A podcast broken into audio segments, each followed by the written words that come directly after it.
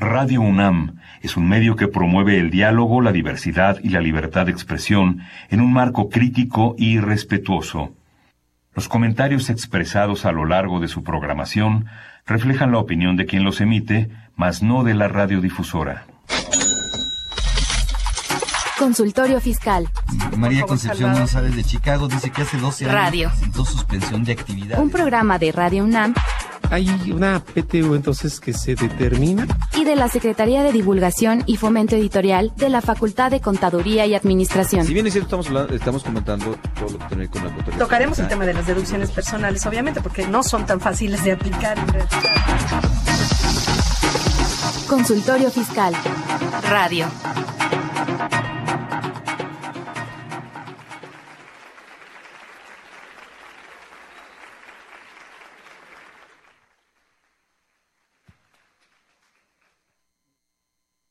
Programa Consultorio Fiscal.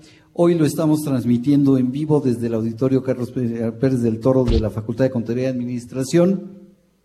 Estamos festejando 30 años de este programa y para conducir este programa y, tocar varios puntos nos me acompañan en la mesa la maestra Susana Mireles Arreola. Susana, muchas gracias por estar con nosotros el día de hoy.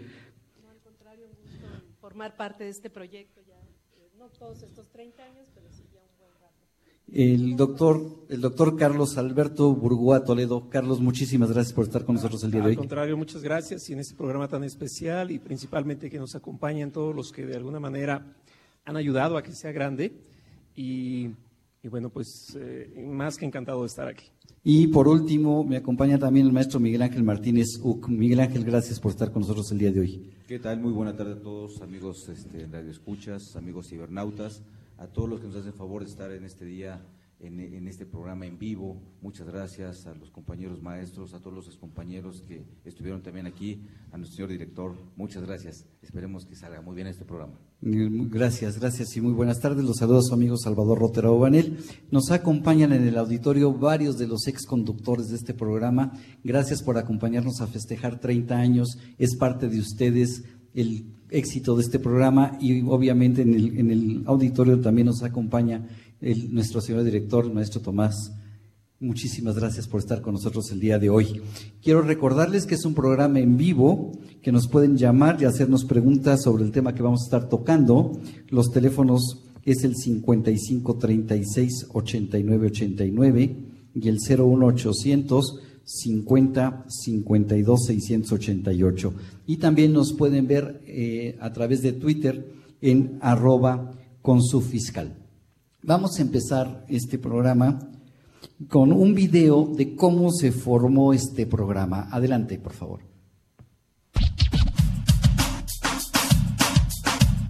Consultorio Fiscal. Radio. En el transcurso de la historia de la Facultad de Contaduría y Administración, se ha destacado en ser la pionera para difundir por distintos medios de comunicación la importancia de la cultura fiscal tanto en la generación de contenidos especializados como en la asesoría social. El antecedente más eh, remoto, podemos decir, fue en 1983 donde tuvimos, sufrimos una lamentable huelga eh, y que nos obligó a cerrar las instalaciones de la facultad por un tiempo.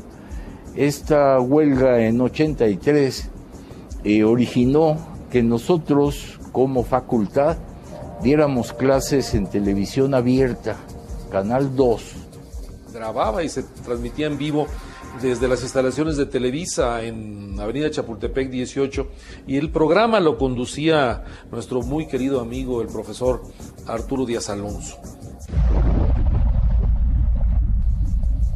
El primer programa que inició la facultad se llamó La Hora Fiscal, programa de televisión que se transmitía en Telesistema Mexicano, hoy conocido como Televisa.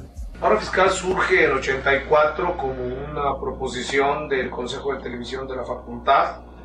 Era un proyecto novedoso, se trataba de usar la televisión, se necesitó mucha imaginación para hacerlo. Y Consultorio Fiscal después fue el heredero de lo que fue la hora fiscal. Fue muy exitoso porque era novedoso para las personas, incluso Hacienda nos dio varios reconocimientos, tuvimos varios premios que se nos otorgaron por el programa de divulgación eh, y de apoyo a la sociedad. El 19 de septiembre de 1985, un terremoto de 8.1 en la escala de Richter azotó la Ciudad de México, dañando severamente a dicha emisora. Se dejó de transmitir por esta televisora. En las labores de rescate está participando.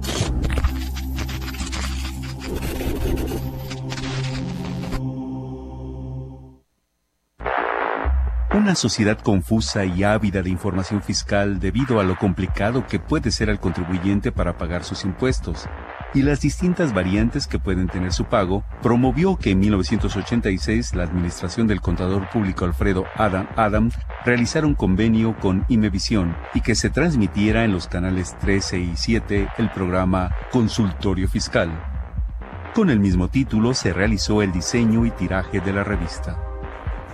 RTC, eh, que era Radio, Televisión y Cinematografía, dependiendo de la Secretaría de Gobernación, y con el apoyo de un egresado nuestro, eh, licenciado Jesús Hernández Torres, eh, logramos hacer un convenio con Imevisión para pasar en el canal 13 en vivo un programa de media hora que se llamó y le cambiamos el nombre de la hora fiscal a consultorio fiscal. El maestro Adam me dio una buena noticia, me dijo, Lino, tenemos tiempo en, televisión, nuevamente tenemos la posibilidad de hacer un programa de televisión, ahora las instalaciones de Canal 13. Necesitamos que, participes y eh, que le pongamos nombre, ¿cómo le llamamos?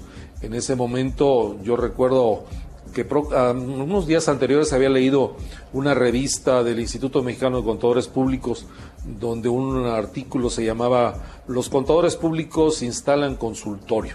Tomando la inspiración de este artículo, le propuse a nuestro director, maestro, ¿por qué no le llamamos consultorio fiscal? Ah, le pareció bien, lo aceptó y me dijo, prepárate, mañana entras al, al aire y eh, contábamos con expertos de Hacienda, ya colaboraba Hacienda, colaboraban algunas otras entidades en apoyo a la facultad. Empezamos a transmitir, eh, tuvo también mucho éxito. Eh, de ahí, de este proyecto televisivo, surge la revista Consultorio Fiscal, que actualmente, bueno, sigue vigente en 1987, el contador público Alfredo Adam Adam, director en ese entonces de la Facultad de Contaduría y Administración, y la licenciada Beatriz Barros Orcasitas, directora de Radio UNAM en aquel momento, firmaron un acuerdo de transmisión del programa Consultorio Fiscal, que se comenzó a transmitir todos los martes y jueves después de las 14.30 horas, con una duración de 10 minutos cada uno. Dado el éxito obtenido en la audiencia, la directora de Radio UNAM decidió renovar el convenio por 13 programas más.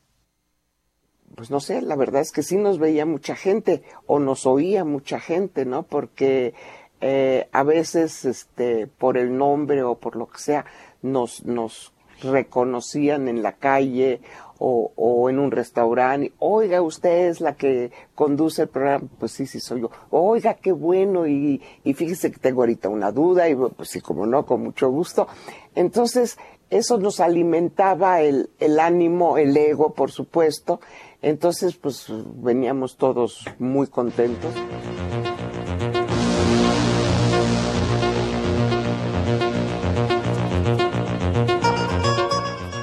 Radio UNAM y la Facultad de Contaduría y Administración presentan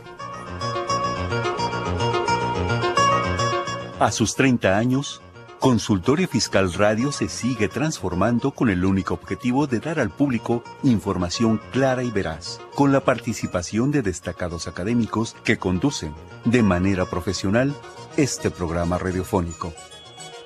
Los saluda su servidor y amigo Joselino Rodríguez. Hoy damos inicio a un nuevo programa en esta su estación Radio Universidad Nacional Autónoma de México. El programa lleva por nombre Consultorio Fiscal. En este programa abordaremos temas que seguramente serán de interés para todos ustedes.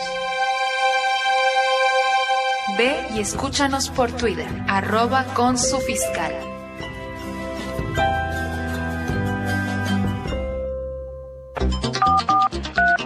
Llámanos, nos interesa tu opinión.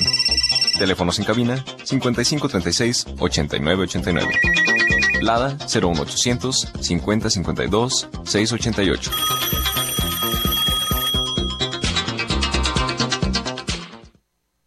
Después de ver esta historia, yo quisiera pedirle al público que nos acompaña aquí en, en la facultad un caluroso aplauso para el maestro Alfredo Adam Adam, que fue el iniciador de este proyecto. Gracias a él estamos aquí.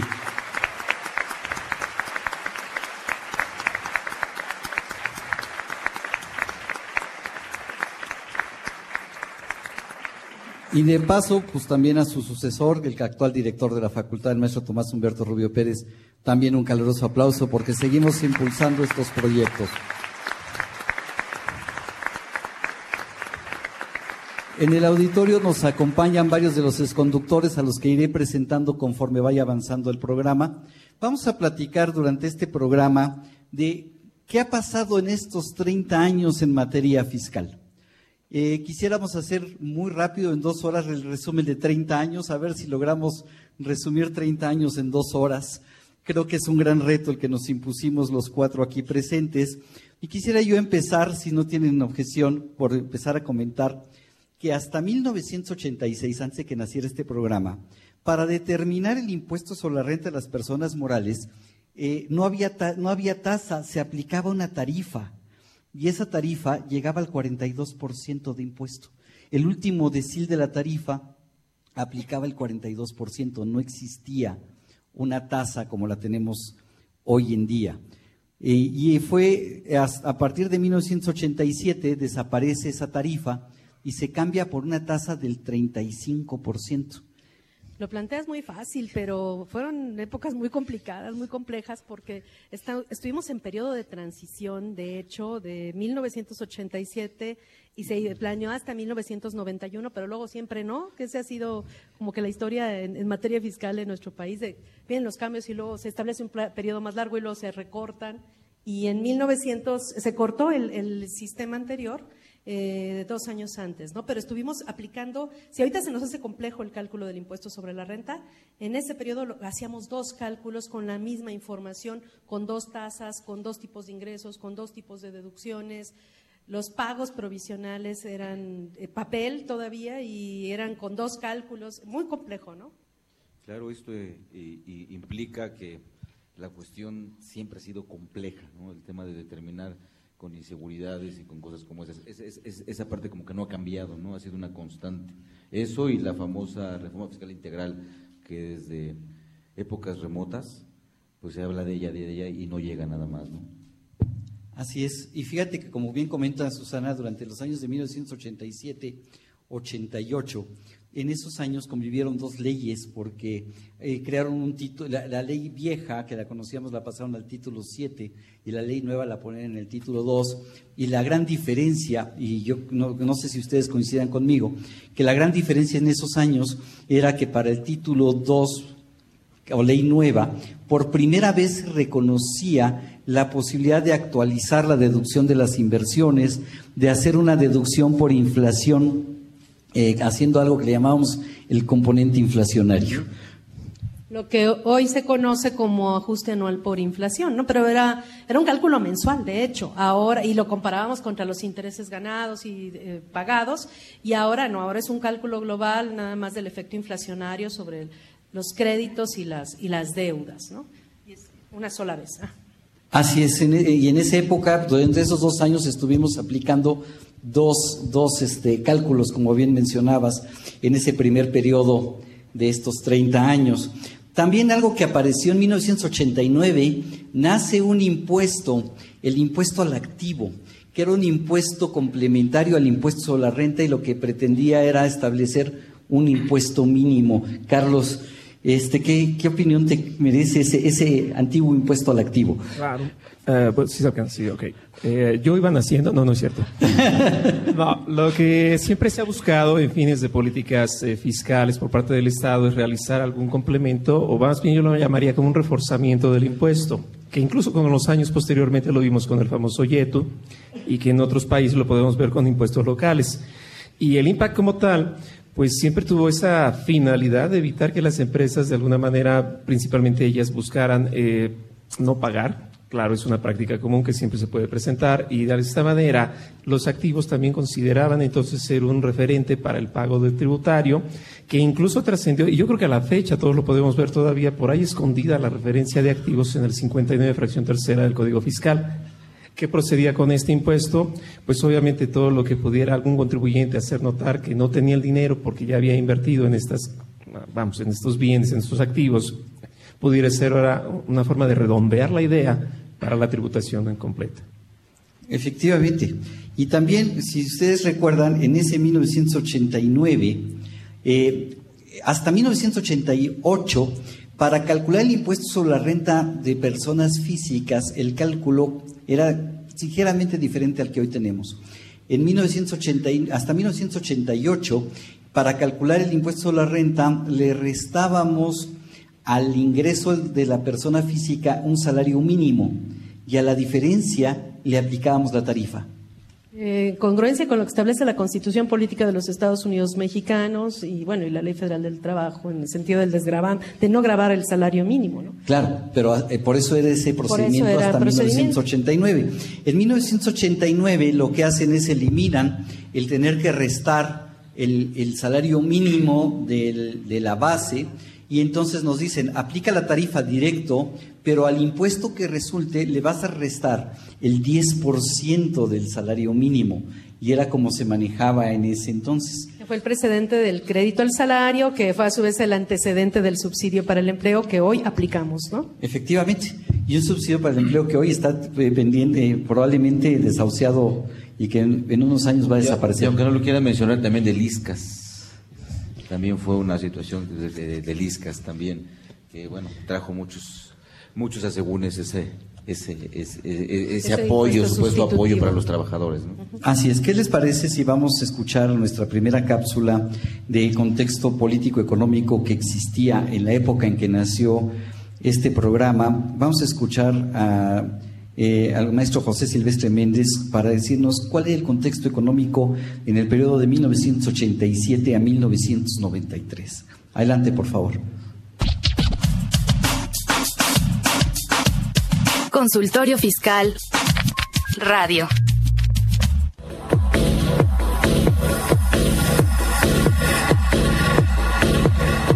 En déficit. Con José Silvestre Méndez. Consultorio Fiscal Radio cumple 30 años de transmisión bajo una coproducción de Radio UNAM y la Facultad de Contaduría y Administración. Partimos de una pregunta base. ¿Qué ha pasado con la economía mexicana de 1988 a 2018? Desde el sexenio de Miguel de la Madrid hasta la fecha, se han aplicado en el país medidas de política económica neoliberal que consisten básicamente en que el Estado se retira de la actividad económica y cede su lugar al sector privado y al mercado. Se venden las empresas que antes pertenecían al Estado y se espera que en el mercado se resuelvan todos los problemas económicos. Los resultados económicos de la política económica neoliberal han sido desastrosos para la mayoría de la población del país y han beneficiado a un pequeño sector de empresarios, tanto mexicanos como extranjeros, que han aprovechado la apertura económica en su beneficio. La polarización social se ha agudizado. El número de pobres no ha dejado de crecer. Pero vayamos a los datos duros en los sexenios señalados. Miguel de la Madrid, el peor sexenio de todo el periodo analizado en materia de crecimiento económico anual, con apenas el 0.13% del Producto Interno Bruto. Esto significa que en este sexenio la economía permaneció estancada. La inflación promedio anual fue de 86% altísima, llegando al último año de su gobierno en 1988 al 159.8% de incremento de precios. El crecimiento por sectores fue muy bajo. El sector agropecuario apenas creció al 0.1%, el sector industrial 0.4% y el sector servicios tuvo una caída de menos 0.06%, todo en forma anualizada, aunque el circulante monetario se incrementó 69.6% en promedio anual, es decir, había dinero pero no se repartía entre todos los habitantes de la población.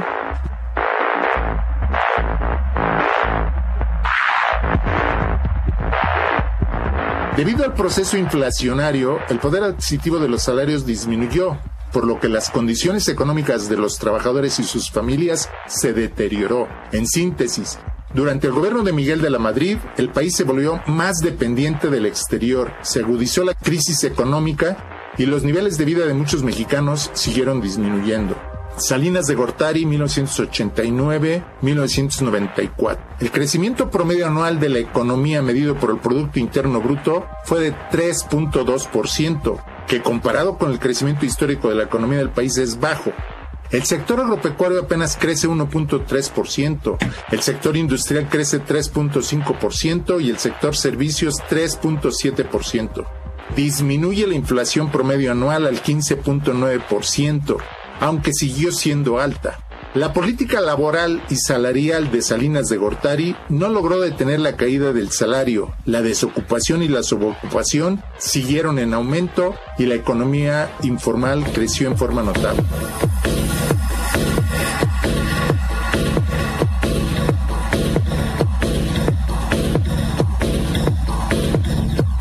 En déficit. Con José Silvestre Méndez. Ve y escúchanos por Twitter, arroba con su fiscal.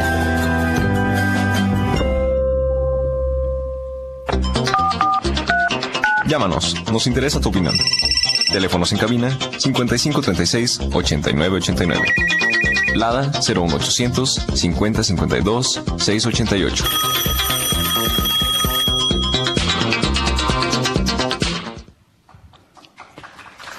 Bien, este, este fue el panorama económico en el que nació este programa de radio en su primer periodo de 1987 a 1993. Quisiera yo tocar algunos otros puntos de las disposiciones fiscales de esa época en 1990 aparece el régimen simplificado para las personas físicas y también en 1990 se adiciona el subsidio contra el impuesto sobre la renta.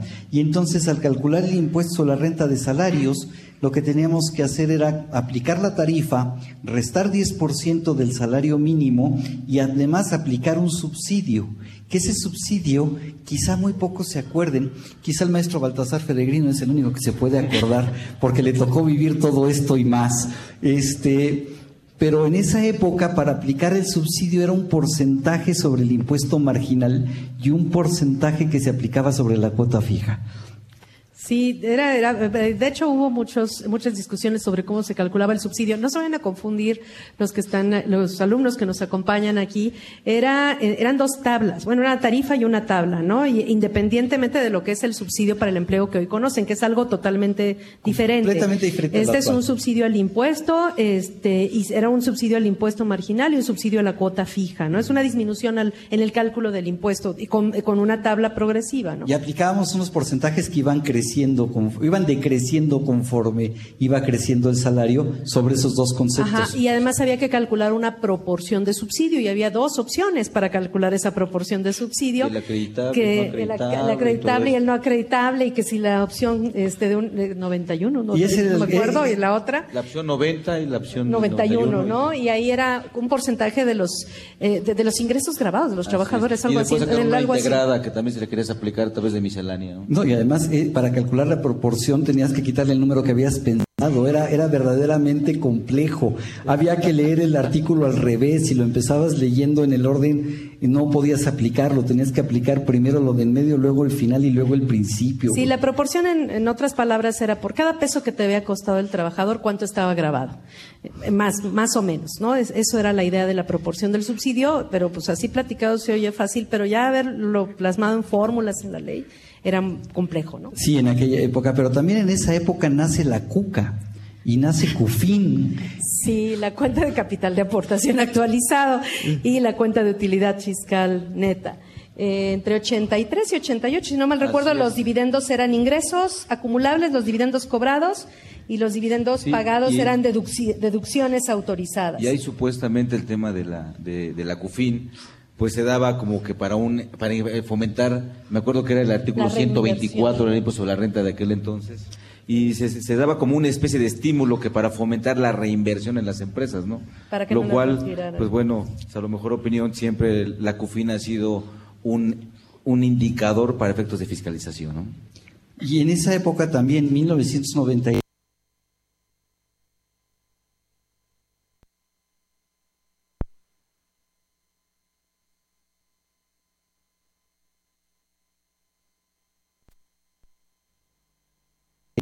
Y había varias tasas de IVA, había una tasa del 6%. Una tasa de, del 6% que se aplicaba a alimentos y medicinas. No eran al 0%. Así es. Había un artículo por separado específicamente para grabar alimentos y medicinas. Susana.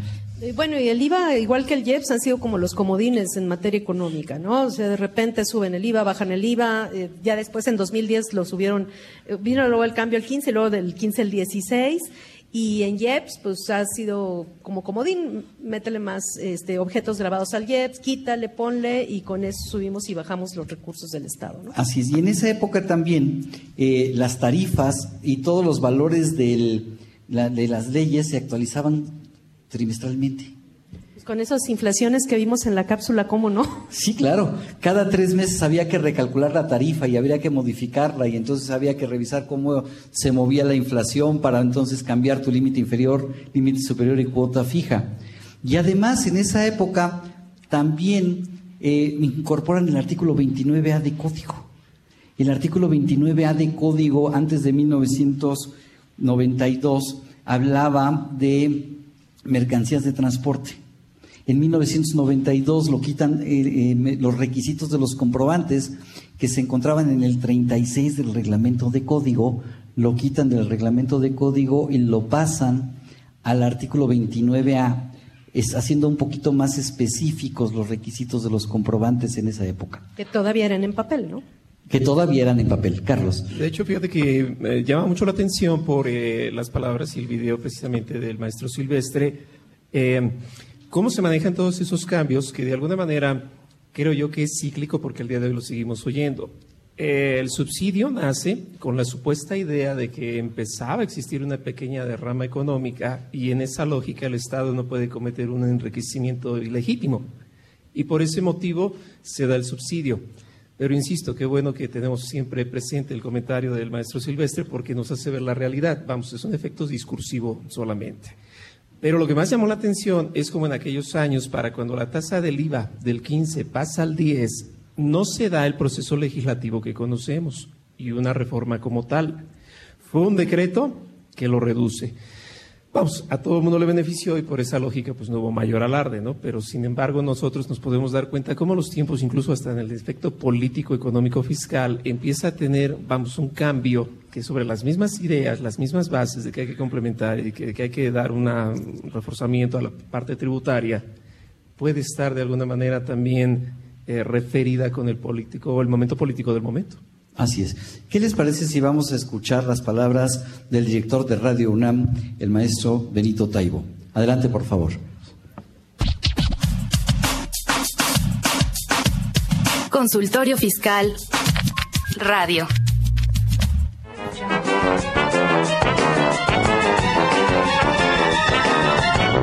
Ahora, para presentar tu declaración, no necesitarás un contador. Necesitarás dos, tres, cuatro, cinco, siete.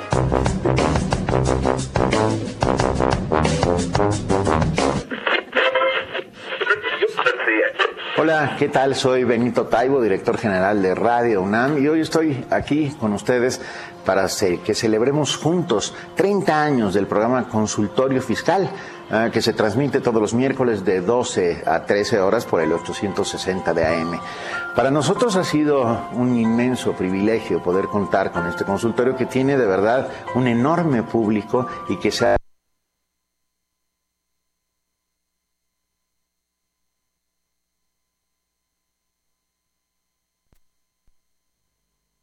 posible a Salvador Rotter, Susana Mireles, Alberto Burgoa y Miguel Ángel Martínez. Todos ellos grandes especialistas que colaboran todo el tiempo para que ustedes, desde donde estén, eh, estén enterados de, todas las... todos tenemos que ver con el fisco. Así que eh, es una gran manera de, de, ayudarnos a nosotros mismos. De verdad, para nosotros es un privilegio. El mando también un muy fuerte abrazo al productor del programa Nezahualcóyotl Jara, Que hace posible que esto suceda. 30 años se dicen fácil, ah, pero, pero sin duda es un esfuerzo continuado, inteligente, productivo, que a Radio UNAM sin duda eh, le beneficia enormemente y a ustedes que están del otro lado de su radio todos los miércoles de 12 a 13 horas por el 860 de AM, sin duda también. Un abrazo grande, fuerte a Consultorio Fiscal y muchos años. Ve y escúchanos por Twitter, arroba con su fiscal.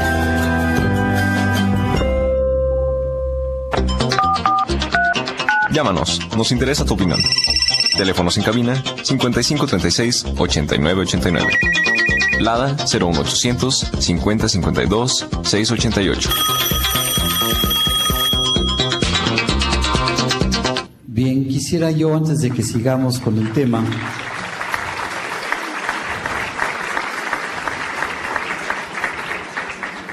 Ya que estamos en, una sesión de aplausos, quisiera pedirles aplausos para algunos de los, de los ex conductores que quiero presentarles. Está el maestro Lino Rodríguez, y por favor, maestro, uno de los primeros conductores de este programa. Muchísimas gracias. El maestro Jorge Santamaría, por favor.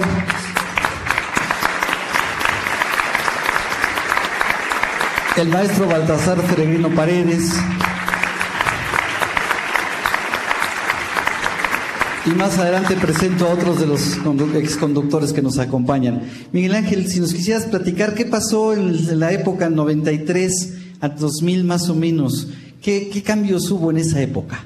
Pues amigos redescuchas, amigos que están aquí en, en, este auditorio, pues como que no me acuerdo, estaba yo en la secundaria, amigo. Entonces, yo estaba... Yo venía atrásito de ti, estaba en la primaria. Estaba en todo eso, compañero. Pero bueno, es un es un periodo no, no mejor ni muy bollante económicamente para nuestro país. Estaba saliendo Salinas de Gortari, la educación económica estaba complicada, los intereses, todo eso venía complejo. Y uno de los puntos que fueron trascendentales fue que entra en vigor el Tratado de Libre Comercio. Y eso, pues bueno, empieza a mover algunas situaciones eh, eh, en nuestro país, genera expectativas que no se han logrado. Eh, muchas cosas que tampoco, algunas de las demostraciones que hoy eh, comentabas en un programa, Carlos, eh, el aprender de lo que está pasando el día de hoy por lo que, están haciendo en materia fiscal este, el presidente de los Estados Unidos, en aquel entonces pues vemos lo mismo, ¿no? Cómo, cómo hacen las, las, cuestiones ellos fiscales aprovechando de un supuesto tratado internacional que nos iba a beneficiar, que no nos, no, no, no, no nos benefició en mucho, durante esos periodos, en la ley de ingresos de la federación, lo que se publicaban eran nada más disminuciones a ciertos aranceles, ¿no? Este, y, básicamente. Después de esto, pues también tenemos en el, en el 95 que empieza el sistema de emisión tributaria. Se crea la ley del servicio de emisión tributaria, ¿no? se crea en el 95, ¿verdad? Así es. Y entra en funciones hasta 1997. Es correcto pero ya, ya empiezan esos, este, si me permiten la expresión, esos enjuagues para que Hacienda empiece a, pasarle la estafeta a un organismo que, bueno, de, hoy por hoy, pues bueno, no creo que sea totalmente constitucional, ¿no, Carlos? Ah, bueno, lo que pasa es que la idea se copia incluso de Chile en aquellos años, se hizo mucha mención del ejemplo chileno, pero no obstante existe en España y pues en el mismo Estados Unidos. Es decir, el Departamento de Tesoro no es quien cobra todos los impuestos a nivel federal, sino el famoso IRS. Pero ¿qué tenemos con eso? Eh, yo recuerdo que la Biblia menciona que Satanás cayó a la tierra, pero no sabía que había llegado a la Ciudad de México y allá por Avenida Hidalgo. Entonces, fue muy atacado, sin duda fue muy complicado y bueno, se echó a andar. Yo en lo personal he visto como que sí, la constitucionalidad estuvo mucho como en vamos, en duda. No obstante, trasciende y al día de hoy pues es lo que rige. Sí, sigue, sigue, sí, sigue teniendo funciones, incluso se le mandan funciones que desde aquel entonces se empieza a ver como la regla miscelánea, es algo que a mí en lo personal me causa mucha, mucha molestia el tema de que se termine ahora de legislar a través de la regla miscelánea, ¿no? Rompiéndose la finalidad de lo que, de lo que, le, de lo que le dio origen a estas reglas misceláneas. Entonces, el SAT empieza a tomar, a tomar fuerza y bueno, hasta el día de hoy ya sabemos todo lo que hace. Y pues bueno, empiezan a venir algunas eh, cuestiones también con los trabajadores. Lamentablemente, eh, como también no pudiéramos ser ricos de la noche a la mañana o tener esos beneficios, no olvidemos que en aquellos años eh, se creó en la ley sobre la renta que los préstamos que se hacían a los trabajadores también estuvieran grabados. Sí, en, esa época, en esa época me decían que si yo le prestaba a mis trabajadores y no les cobraba intereses, o los intereses eran inferiores al CPP o algo así, tenía yo que calcularles cuánto era lo que estaban ganando por prestarles. O sea, la, prestarles la inflación llegaba a ellos también, ¿no? Tienen que permear también a los trabajadores. Pero fíjate que en ese aspecto, que a la fecha ya por suerte se ha eliminado, yo lo recuerdo muy bien, el SAR lo mencionaba, si un préstamo a un trabajador no lleva intereses, se le debe cobrar, olvidando de todas formas y en cualquier manera el artículo 111 de la Ley Federal del Trabajo que dice que prohíbe terminantemente que, se cobre cualquier tipo de interés a un trabajador por el patrón e incluso por algún familiar del patrón. ¿no? Claro, claro, pues es que no es motivo. Bien lo dice el artículo 3 de esa ley laboral, la Ley Federal del Trabajo. El trabajo es un derecho y no un artículo de comercio. Así es. Dicho hoy en día para esquemas de outsourcing, pero regresamos y en aquel entonces se incluía siempre la idea de el interés. Sí, y, empezaron todo esto a, a, a querer subsanar a través de decretos en donde eh, condonaban el, impuesto que se causara por eso hasta que finalmente lo quitan de la ley, ¿no? Lo cual era totalmente abusivo eh, por parte del Estado en su digo estamos de acuerdo que el Estado requiere recursos, requiere establecer disposiciones para llegarse de esos recursos a través de los impuestos, pero no puede hacerlo de esa forma, ¿no? Hay, hay, hay ciertos límites que otra vez, amigos escuchas comentamos que a través de la historia, pues esos abusos que se dan de la autoridad y todo porque pues por no a veces no leer, no estudiar y sobre todo con los trabajadores, ¿no? Que esos ¿quién? Pero de hecho sí heredamos algo de eso, ¿no? Porque aún hoy en el artículo 27, en la fracción que se refiere a la deducción de intereses, este, te dice que si tú prestas y no le cobras intereses a, la persona de este, la que le prestaste, entre ellos a los trabajadores, que como bien lo menciona Carlos, tenemos prohibido, bueno, tienen prohibido los patrones cobrar intereses a los trabajadores en términos de la Ley Federal del Trabajo. Si no les cobras intereses, entonces vas a tener problemas. El patrón es el que va a tener problemas para deducir los intereses pagados por no cobrarle intereses a los trabajadores. Ya no está la disposición en renta para específica pero existe esta que en cierta forma los graba. ¿Les parece, eh, Miguel, si vamos a, a ver, eh, a escuchar de nuevo al maestro Silvestre Méndez para que nos diga cuál es el contexto económico en esta etapa, en, dos, en 1994-2001? Adelante, por favor. Consultorio Fiscal Radio.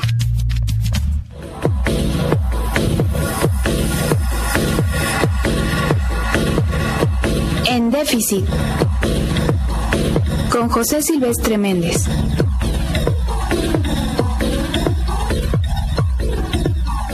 Ernesto Cedillo, 1994-2000. El crecimiento promedio anual de la economía medido por el Producto Interno Bruto fue de 3%. El sector agropecuario crece 2.2%, el sector industrial se incrementa en 4.8% y el sector servicios 3.1%. Los precios se vuelven a disparar y crecen en 22.5% en promedio anual.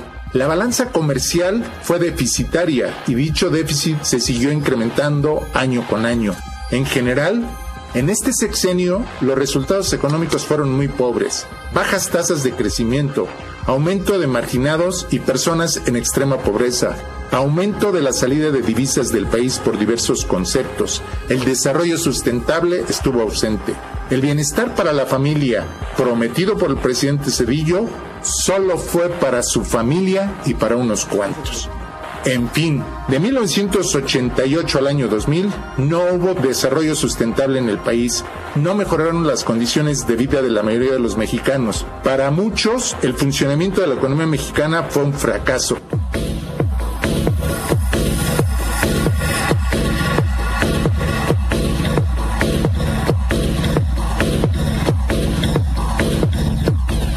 Déficit.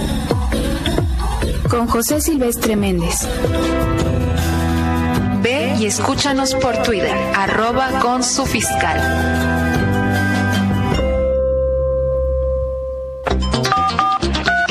Llámanos, nos interesa tu opinión. Teléfonos en cabina 5536 8989. Lada 01800 5052 688.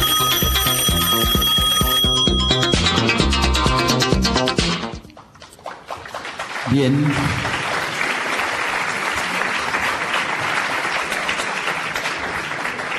Miguel, en el contexto que nos acaba de platicar el maestro Silvestre, ¿qué más eh, cambios tuvo este periodo en materia fiscal? Pues eh, hay, hay, una cosa que no quiero dejar de, de comentar, que se dio de, en 1995 eh, de un artículo, esto lo recuerda el artículo 70 bis del Código Fiscal de la Federación.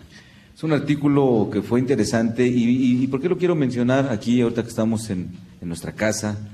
Eh, porque fue un artículo que de, cierto modo unificó a muchos contadores en los criterios que estaban aplicando respecto de que el 70 bis se había declarado un artículo inconstitucional toda vez que ese artículo establecía claramente que todo lo que el Estado, bueno, en este caso eh, la Secretaría de, de Crédito Público recaudara por cuestiones de multas, iba a ser para hacer una vaquita y se repartiera entre los funcionarios que ejercían esas facultades, ¿no? O sea, si, si, alguien llegaba a auditarme y me cobraba multas, las multas eran para ellos, no para el Estado. Pues un centavito ya era para mí, desde, digo, para ejercer las facultades, ¿no? Como claro, comentas. Claro, una parte de este dinero se iba para, para, para, remunerar a los, a los funcionarios públicos en ese entonces. Sí, lo cual en, en, en su momento se estableció como cuestión inconstitucional, toda vez que en atento a lo que el artículo primero del Código Fiscal, vinculado con la Constitución, pues debe ser para el gasto público, y eso no era gasto público. Entonces ahí sí, sí, sí, sí hago esa mención porque, pues bueno, aunque muchos fueron de copiar el, el, el recurso de revocación, porque será muy fácil un recurso de revocación, dejarlo sin efectos, junto con, empezó también el tema de la firma autógrafa, que empezaron a ser facsimilares. Entonces todo esto provocó que incluso se diera a través de un decreto y después eh, eh, bueno, la, la, la, cancelación, ¿te acuerdas que también hacen las UDIs? Y entonces que los créditos hasta 2.500 unidades de inversión quedaban cancelados, ¿no? En esa época nacen las UDIs, ¿no? Así es, por el problema catastrófico que teníamos financiero. ¿no?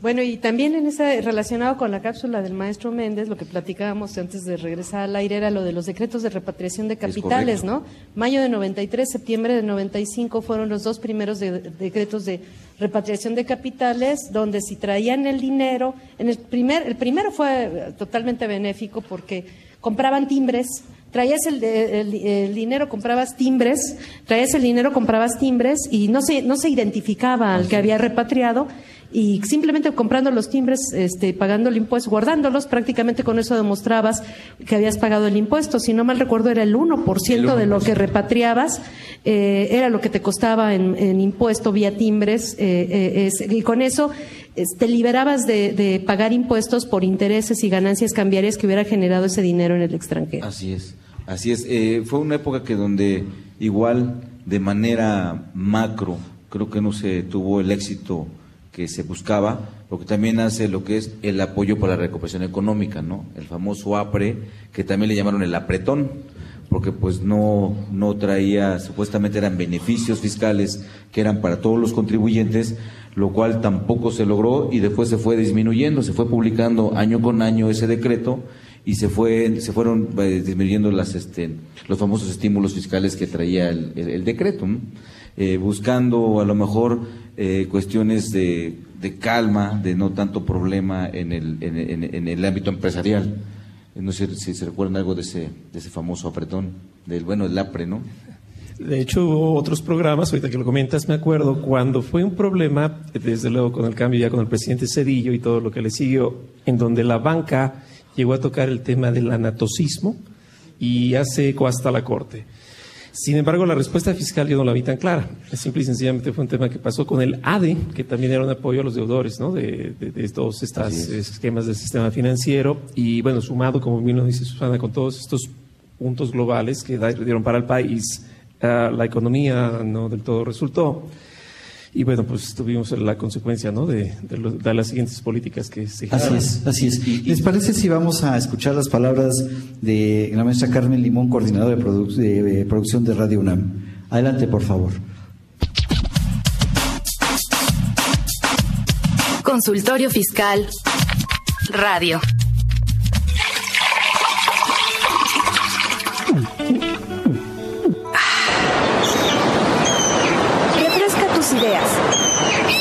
Consultorio Fiscal 100% UNAM.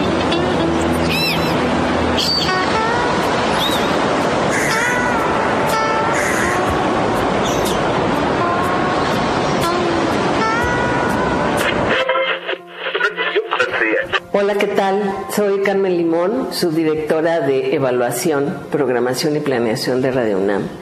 Y quiero enviar una sincera felicitación a Consultorio Fiscal Radio, que cumple 30 años de transmisión ininterrumpida a través de las frecuencias de AM de nuestra radio universitaria.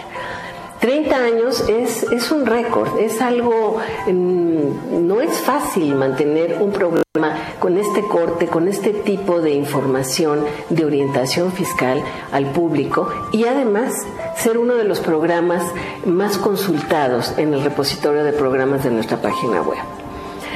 Yo recuerdo una vez que escuchaba consultorio fiscal y hablaban del dieto. No es para mí realmente un tema inquietante, pero eh, me, percaté de que estaba poniendo absoluta atención a la explicación del maestro Feregrino. Me quedó bastante claro el asunto del dieto. Además, él encima de todo se aventó una reflexión muy interesante sobre el futuro del dieto como impuesto y esto me parece que es uno de, de las aportaciones más importantes del programa. Cuando un programa que viene de la academia logra eso, logra captar al público no especializado y poner toda su atención, yo creo que la facultad en cuestión, en este caso Contaduría y Administración, y eh, Radio UNAM y la propia universidad están cumpliendo uno de sus cometidos más nobles, que es compartir con la sociedad los saberes que se generan en la universidad. Muchas felicidades. Ve y escúchanos por Twitter, arroba con su fiscal.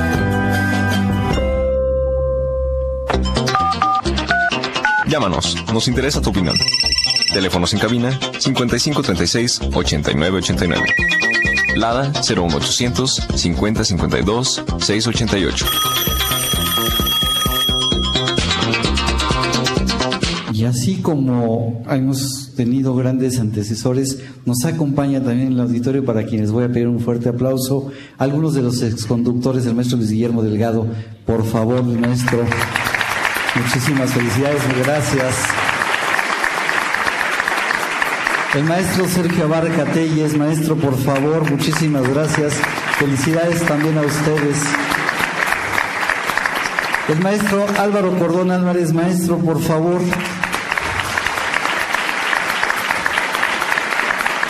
Y alguien que en este proyecto ha sido muy importante por ser la directora editorial de la revista Consultorio Fiscal, la maestra Marta Josefina Gómez. Maestra.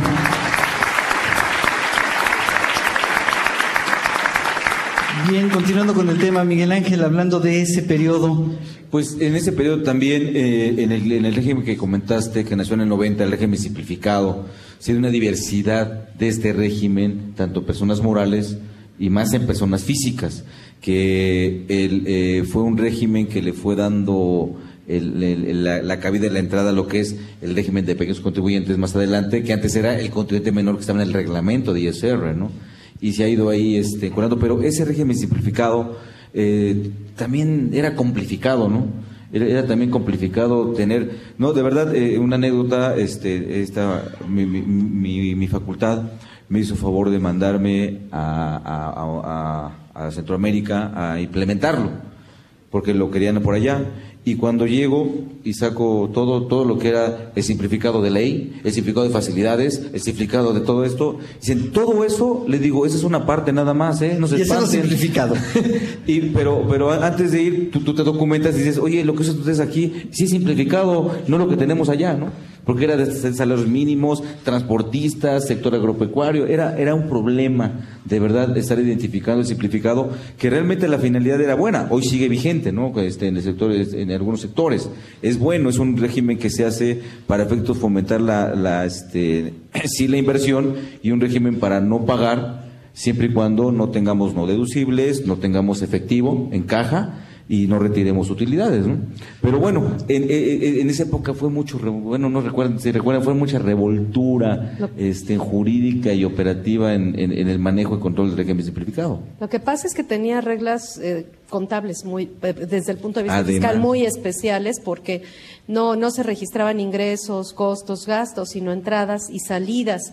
Pero eh, efectivamente el efecto básicamente era vía este régimen de entradas y salidas de dinero, este, lo que te quedaba como base, como ya lo mencionaste, son los gastos no deducibles, los gastos sin requisitos fiscales, el pago de dividendos en el caso de personas morales y sí había que entenderle bien desde ese punto de vista porque si no te perdías en todo Claro. eso, ¿no? Entonces el registro era, era muy, muy complejo, había que hacerlo desde el punto de vista contable y luego como contable fiscal con esto de las No, y aparte, entradas y pues, las salidas, ¿no? Emitía ese un cheque, era una entrada, sí, cobraba ser una salida. Y para el, el te- el tema era entender la lógica, ¿no? Sí. Que bueno, también se iba la anécdota, a pesar de que fue de mucho trabajo y me costó mucho trabajo, pero mi querido maestro Luis Guillermo Delgado, con él aprendí el simplificado y después con, que en paz descanse el maestro Raúl Amezquita Flores, que también manejaba muy bien esos esquemas, ellos fueron los que me enseñaron este régimen simplificado, ¿no? Pero bueno, después de ahí también en, en, en- en- habían pues más decretos, había muchos decretos. Acuérdense que también la miscelánea era la primera, la segunda, la tercera, la cuarta. Algún año tuvimos hasta la 25 modificación a la resolución miscelánea. En esa época hubo un año que hubo Impresionante. 32 modificaciones a la resolución miscelánea. Y recuerdo que en esa época el que era subsecretario de Ingresos hizo un comentario. Con esta reforma, a menos de que surja algo verdaderamente importante, ese año tuvimos 32 modificaciones. Ah. reglas. En la resolución miscelánea. Pero fíjate, eso ya era la directriz de lo que tenemos hoy como miscelánea. ¿no? Hay más reglas misceláneas que artículos de ley. Eso es inadmisible. ¿no? En, un, en un presidencialismo total, en donde la miscelánea la hace el Ejecutivo, el reglamento del Ejecutivo, las reformas fiscales, todo el paquete económico lo hace el Ejecutivo. Estamos, estamos rodeados, ¿no, Carlos? Bueno, lo que pasa es que la resolución miscelánea fue copia de los otra vez de los Estados Unidos. Recuerden que en México todo lo copia y por suerte las leyes no están sujetas a derechos de autor, porque si no ya tendríamos muchas demandas.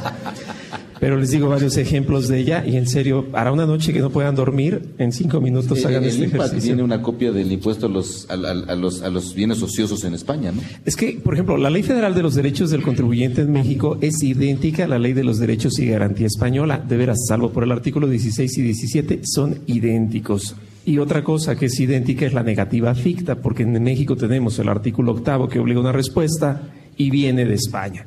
Y la resolución miscelánea viene de Estados Unidos.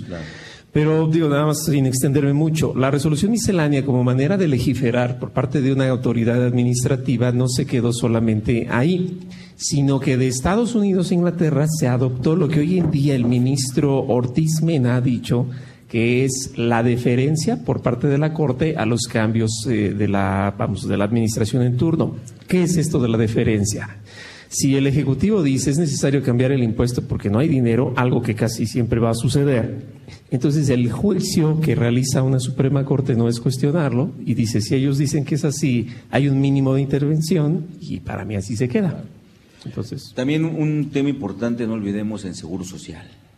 Sí, hubo Que cambios. Pero ¿te parece, si nos la platicas del Seguro Social, regresando de escuchar un testimonio de alguien que es muy conocido por los cuatro aquí presentes y por nuestros compañeros exdirectores, vamos a escuchar el testimonio del personal de Radio UNAM. Adelante, por favor.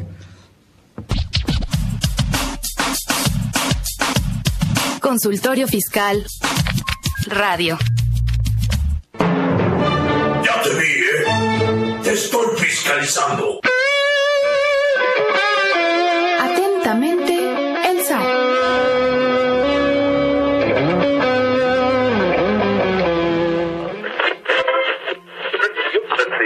Les saluda Maripaz Jenner, jefa de producción de Radio UNAM, y es motivo de beneplácito resaltar las tres décadas que lleva al aire la serie Consultorio Fiscal Radio.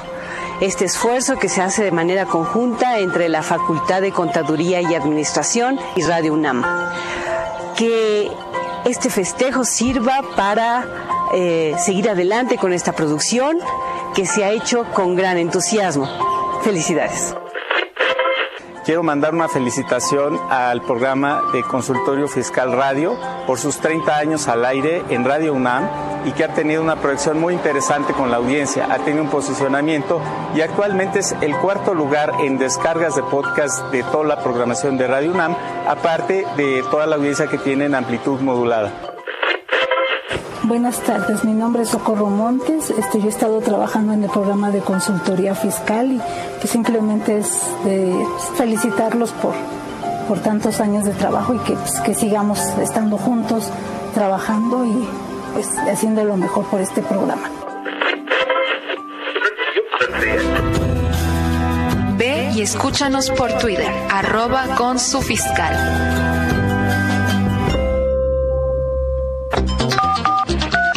Llámanos, nos interesa tu opinión. Teléfonos en cabina 5536 8989. Lada 01800 5052 688.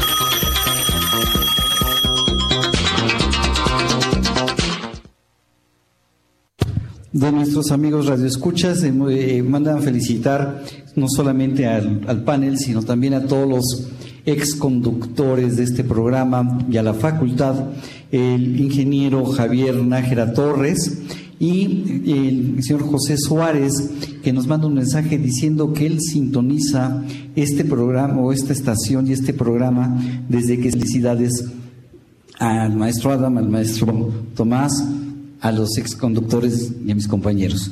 Este, nos hablabas del Seguro Social, Miguel. Pues acuérdate de eh, que, bueno, que supuestamente el efecto y que lo hablamos como un beneficio, ¿no? En comparación de lo que tenemos, pero nace nuestra nueva ley del Seguro Social y entra en vigor en 1997.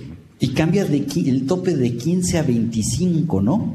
Así es. El, tope, el salario topado era en ese entonces, corrígeme si me equivoco, 15 salarios mínimos y lo suben a 25, que además fue gradual el crecimiento cada año le iban agregando un salario mínimo al tope. Y, ahí, este, eh, bueno, valga la pena con nuestros compañeros, alumnos que están aquí en, esta sala, ¿te recuerdas el programa que vimos de, este, de, este, de, pensiones, de subsidio? Jóvenes, eh, pónganse atentos con el tema de, los subsidios, de, las pensiones hacia futuro, ¿eh? Tienen que analizar muy bien ese, ese punto porque como viene el tema del seguro social, como está el tema del ISTE, como vienen las cuestiones en ese, en, en, en, en, ese tema de las pensiones, tengan mucho cuidado hacia adelante, ¿no? Y las afores, ¿no? Que también nacieron en ese También nacieron el tema de las afores. Todo viene saliendo todo, este, todo, todo ese paquetito. Y pues bueno, en fin, eh, todo eso se crea también, eh, bueno, nace en el 97 y hay, hay, algo que no quiero dejar de comentar cuando viene el cambio de Eneto Cedillo a Vicente Fox, que se da en el, en, el 2000 se dan las elecciones y a partir de 2001 entra Vicente Fox. En aquel entonces, eh, incluso pues muchos compañeros se acordarán que hubo una acción conjunta. Se habló que sí se iba a hacer la reforma fiscal integral e incluso nuestra facultad, algunas otras facultades participaron en ese proyecto que era el sector empresarial, el sector gobierno y el sector educativo. Bueno, en este caso la, la, universidad apoyó, en donde lamentablemente pues estuvimos ahí trabajando, nos, la facultad nos confió, nos invitó a participar con ellos, estuvimos trabajando en eso y al momento en que vemos lo que se trabajó en las mesas, perdón la redundancia, en las mesas de trabajo que se hicieron, y cuando se presenta el trabajo al Congreso vimos que era otra cosa totalmente diferente, ¿no? Entonces, la verdad ahí es donde vemos esa, esa, pues, ¿por qué no decirlo, esa porquería que se maneja, como hace rato comentabas, de técnica legislativa en nuestro país. Y seguimos ahí otro tiempo, pero bueno, lamentablemente no se dio, no funcionó, y este, y pues bueno, eso es muy triste que de repente oigamos comentarios de nuestros amigos radioescuchas que son muy amables en, sintonizarnos, que de alguna forma buscamos apoyarles, informarles en, en estos temas fiscales y que al final del día pues el Estado no, no lo aproveche de la misma forma, ¿no? Bueno, y además yo creo que no, no debemos perder nunca de vista el contexto en el cual se desarrollan los cambios. Como bien comentaba ahorita Susana, eh, las AFORES nacen, pero eh, vamos, el contexto real se da cuando la otra vez la privatización de la banca surge. Eh, ya no lo compran a la banca gente dedicada a ello, sino gente empresarial con la poca experiencia llega precisamente a reclamar en aquel entonces a la presidencia en turno, hacer ver que el valor en libros no representaba la proyección futura y en el reclamo, lo que la presidencia en turno dijo es, bueno, te voy a dar un producto con el cual el mexicano ya no va a sacar el dinero a los cinco días. Sabemos que la economía no es algo como para poder ahorrar a largo plazo. Y ese regalo, el temor es para que ahora lo más curioso es que me cobran por tener mi dinero ahí. Pero lo más triste es que, vamos, pues fue el negocio, o fue, no el negocio, lo llamaría mal así, pero fue la justificación, bueno, también el negocio, pues, para este pues para que el dinero se pudiera sí, beneficiar a los que estaban atentos a ello, ¿no? Y que ya ahora hemos visto que, bueno, están sujetos al riesgo financiero. Puede haber éxito, puede haber fracaso en las inversiones que hagan las CIEFORES, de los recursos que captan de las AFORES, y que pues eso a futuro es una contingencia para, para un país que cada vez tiene menos jóvenes. Es lo que dices es muy cierto, porque simplemente yo lo reduzco siempre en una frase de este estilo, lo dice Horacio Jaramillo. Él dice, la solución de un problema que no lo resuelve se convierte parte del problema. Sí, y, en ese periodo, sobre todo al final, eh, hubo una hubo una algo muy favorable que a lo mejor no mucha gente, muchos contribuyentes aprovecharon. En la ley de ingresos de la Federación de aquel entonces se hablaba de una condonación. Se, fue hablando hasta que llegó a un artículo que fue la 14, el 15, 16, según la época. No olvidemos que la ley de ingresos de la Federación tiene vigencia de, este, anual. Pero ahí se estableció que la cancelación de créditos fiscales por la imposibilidad práctica de cobro y mencionaba que entre otras se daba ejemplos de la imposibilidad práctica de cobro y eso fueron créditos fiscales cancelados a cuantías muy interesantes en, aquel entonces. Pero fueron dos ¿no? Uno fue ese cuando decía imposibilidad de cobro, pero luego ya vino la gran condonación, que fue un escándalo que llegó a ver que quería, mucha gente quería saber quiénes habían sido en esa época, habían obtenido el perdón de todos y los montos, ¿no? Y, fue, fue, un artículo que, bueno, una exposición que era un solo artículo de un solo párrafo y era una chulada para efectos de, de, cancelar créditos fiscales en aquellos En aquellas épocas, así Fueron, Estuvo, tuvo vigencia nada más cuatro, después así empezaron a descomponer. Miguel, ¿qué te parece si vamos a escuchar de nuevo al maestro José Silvestre que nos diga qué fue lo que pasó en el contexto político en el periodo 2002 a 2009? Adelante, por favor. Consultorio Fiscal Radio.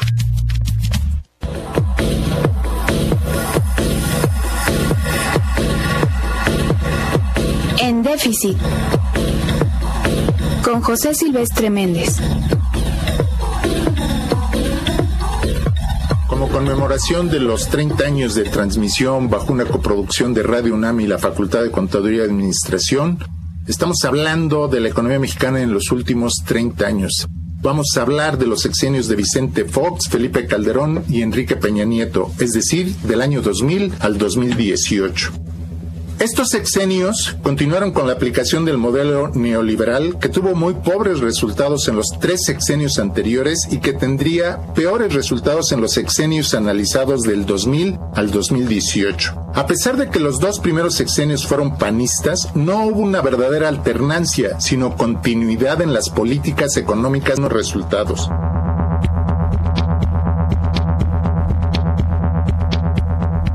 Vicente Fox, 2001-2006.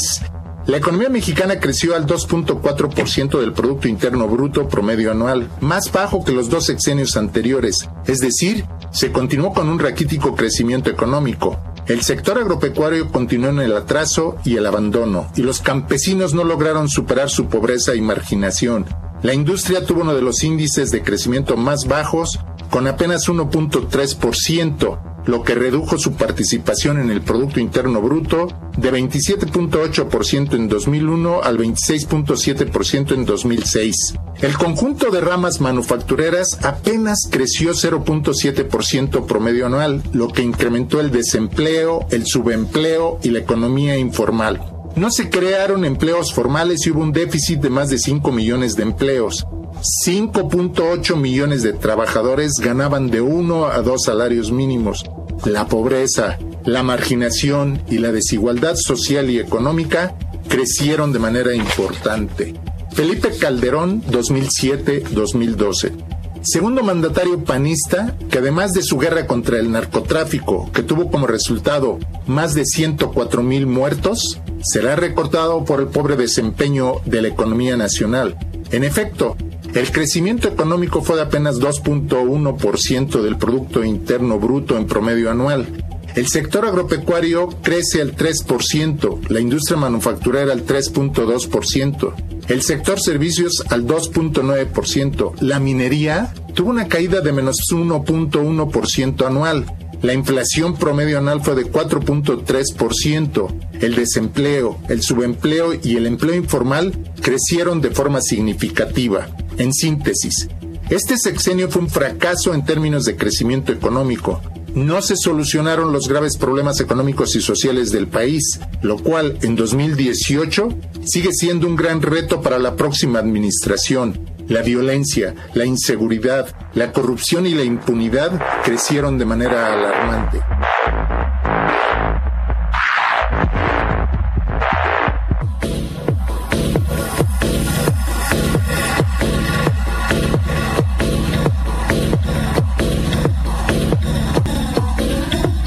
Con José Silvestre Méndez.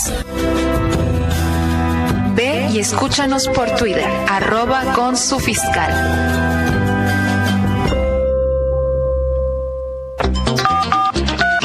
Llámanos, nos interesa tu opinión. Teléfonos en cabina 5536 8989. Lada 01800 5052 688.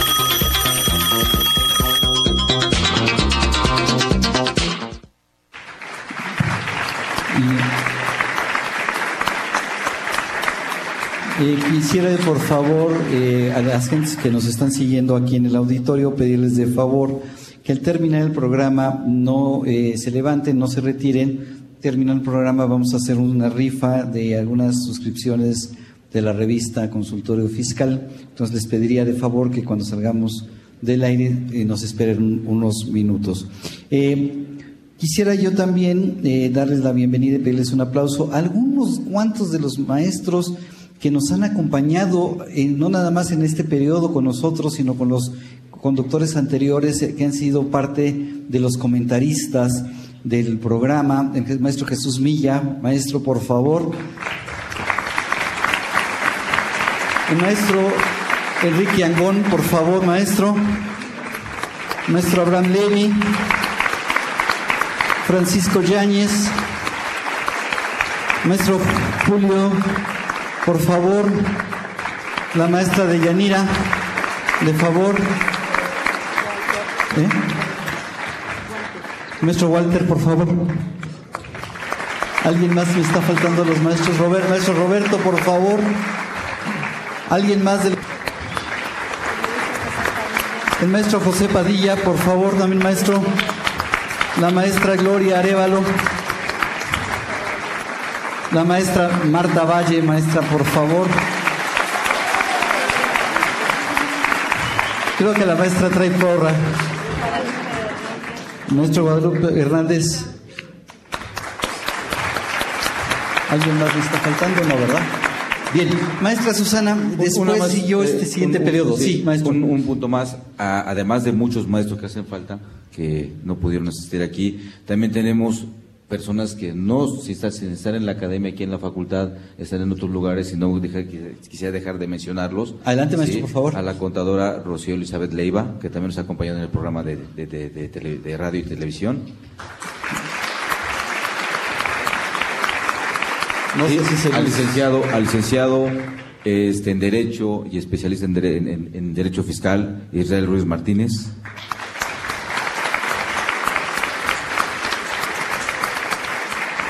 Bueno, y muchos más que, que, bueno, que tampoco están el día de hoy. Que no están el día de hoy, espero no haber omitido algunos de los que estoy viendo aquí presentes. Este, maestra Susana, el siguiente periodo, el periodo 2002-2009, ¿qué nos trajo este periodo de reformas fiscales? Pues ya lo decía Carlos, coincidiendo con los momentos políticos, vino la alternancia en materia política, la supuesta alternancia con Vicente Fox, y vino la supuesta nueva ley del impuesto sobre la renta, eh, donde en 2002, por primera vez y desde 1980, que había sido la última ley eh, nueva, digamos, entre comillas, de la ley del impuesto sobre la renta, se, se, abroga la ley anterior, la de 1980, y se crea una nueva ley en eh, 2002 que tuvo algunos cambios, como lo del ajuste anual por inflación que mencionamos, pero que pues, le cambiaban un poquito el nombre y la mecánica, pero el, el, efecto es el mismo. Quizá alguno de los, de los cambios importantes que tuvimos en ese caso fue eh, que se eliminó la cuenta de utilidad fiscal neta reinvertida, que solo duró tres años, que eran, eh, que si la empresa eh, reinvertía utilidades y no retiraba dividendos, se ahorraba una mínima parte del impuesto sobre la renta de los años de 1998, 90, no, de 99, 2000 y 2001, claro. y que ese, ese más bien, más que ahorrárselo, lo difería, lo pagaba en el momento en que retiraba eh, dividendos, ¿no? Entonces, eh, desaparece este mecanismo de reinversión de utilidades que solo duró esos tres años, 99, 2000 y 2001, y eh, lo más importante es que vía las disposiciones transitorias de aquella ley de 2002, pues quisieron eliminar de un plumazo, más bien de, de, un solo párrafo, la cuenta de utilidad fiscal neta con la que habíamos cerrado al 31 de diciembre de 2001, con la idea de que pues ya cuando se distribuyeran dividendos, pues no había utilidad, que ya había pagado impuesto y había que volver a pagarlo, ¿no? Que eso pues llegó hasta la Corte eh, y fue un asunto muy, muy discutido en ese sentido porque vía las disposiciones transitorias le daban continuidad a las pérdidas, a la cuenta de capital de aportación, eh, bueno, vía miscelánea, pero no a la cuenta de utilidad fiscal neta, que, que, pues representa las utilidades que ya pagaron ISR, ¿no? Entonces, eso fue lo que trajo la nueva ley de 2002, entre otros cambios, pero no fueron cambios así tan tan significativos, no, salvo estos dos como que, que no acabamos una de reclasificación, ¿no? porque así queremos una ley totalmente nueva, pues no, no. Que dicho, no, sea se de, que dicho sea de paso, fue una ley que se aprobó que entró en vigor antes de que se ah, aprobara. Sí, sí claro, el inicio de vigencia muy discutible realmente, ¿no? Sí, Entraba en vigor el pararon el primero reloj de enero. el legislativo como tres días. Recuerdo que fue aprobado, no sé, dos, tres de enero por ahí y entró en vigor el primero de enero. Sí, y te, también, este, amigos este, radioescuchas y todos los que nos, nos, acompañan, no olvidemos que en esas fechas estabas eh, con la copa diciendo feliz año nuevo y esperando tu diario oficial de la federación a si te llegaba, ¿no? No teníamos acceso al internet, no había tantas cosas, había que conseguirlo en papel y ponerte de acuerdo con el de la moto que te llevaba el diario oficial de la federación en, en aquellos entonces también. Es, es, muy diferente a como lo tienen ahora ustedes, ¿no? Que está, el acceso está muy fácil en, a través de lo que es internet, todo eso, nada más este, los buscadores, todo eso es, de hecho, derivado de esa nueva ley del impuesto sobre la renta, se modifica la Constitución para establecer que el paquete económico tendría que entregarse en una fecha y aprobarse ante noviembre, ¿no, Carlos? Algo, algo pues, derivado de ese, de ese ley aprobada tarde. Sí, claro. Bueno, ya contemporáneos con la presidencia que se estaba presentando y todo esto, pues en la noche de copas tenía que durar mucho. Y entonces ahí salen obviamente las reglas de que se debe presentar ya propiamente una, una reforma. Hoy en día todo el mundo lo sabemos, atentos en septiembre para que el paquete llegue y bueno, pues empiece a estudiar de, de, debidamente. Sí, ¿Te parece, Susana? Perdón que Ajá. te interrumpa, Susana. ¿Te parece si vamos a, a, ver un video en donde les preguntamos a nuestros compañeros exconductores qué les tocó vivir como conductores de este programa en, esa, en la época en la que estuvieron al frente? Vamos adelante, por favor. Consultorio Fiscal Radio. El hubiera no existe. El IVA sí.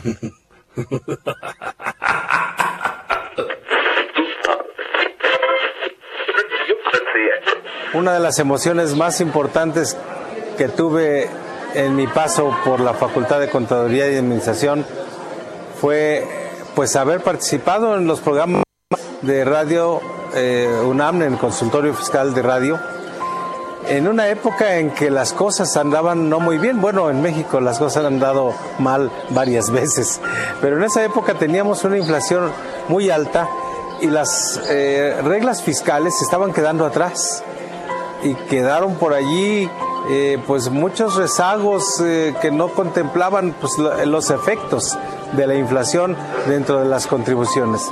En Radio UNAM discutimos muchos eh, autores eh, trabajos fiscales y profesores y, y especialistas que teníamos diferentes puntos de vista respecto de lo que era la base nueva y la base tradicional, que era una combinación de un documento que el ejecutivo, un sistema tradicional sin considerar la inflación y otro considerando la inflación. Miren ustedes, en una etapa inicial estuvimos transmitiendo el programa, al menos lo que a mí me toca, eh, con la maestra María Antonieta Martín Granados.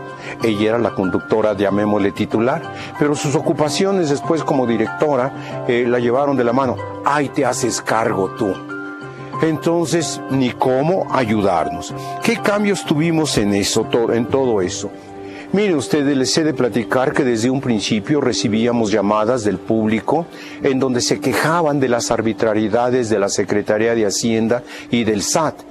Realmente aquí el SAT que nació el primero de julio del año de 1997, pues de ahí para adelante.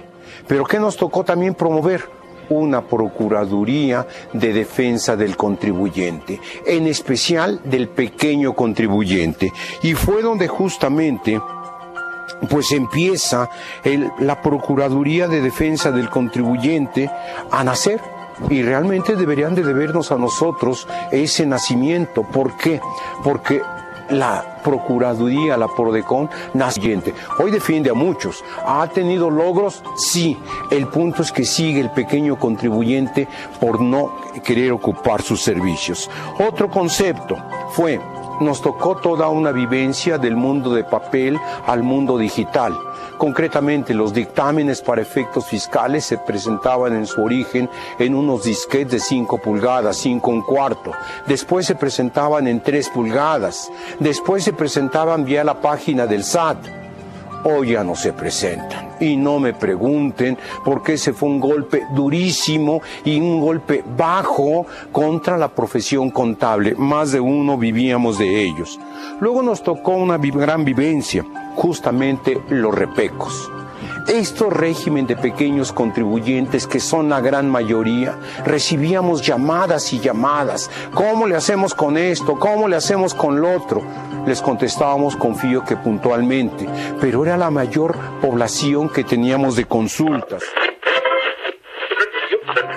Eh, yo tuve la fortuna de colaborar muy estrechamente desde mi llegada a Ciudad Universitaria por ahí de 1990 y bueno, ya de ser el conductor titular unos años después, durante un buen periodo, ¿no? Aproximadamente cinco años, en donde pues nos pasó de todo, como pues sacar el programa del estudio, ¿no? Fueron las primeras veces que esto se hizo, tuvimos entrevistas en Palacio Nacional, hicimos programas en el eh, Museo Universitario, en el auditorio con público. Empezamos, por cierto, las transmisiones a través de Internet en aquellos eh, tiempos con una tecnología pues un poco precaria, se nos saturaba la banda eh, y, el programa pues muy exitoso. Afortunadamente siempre gozamos de la preferencia del público.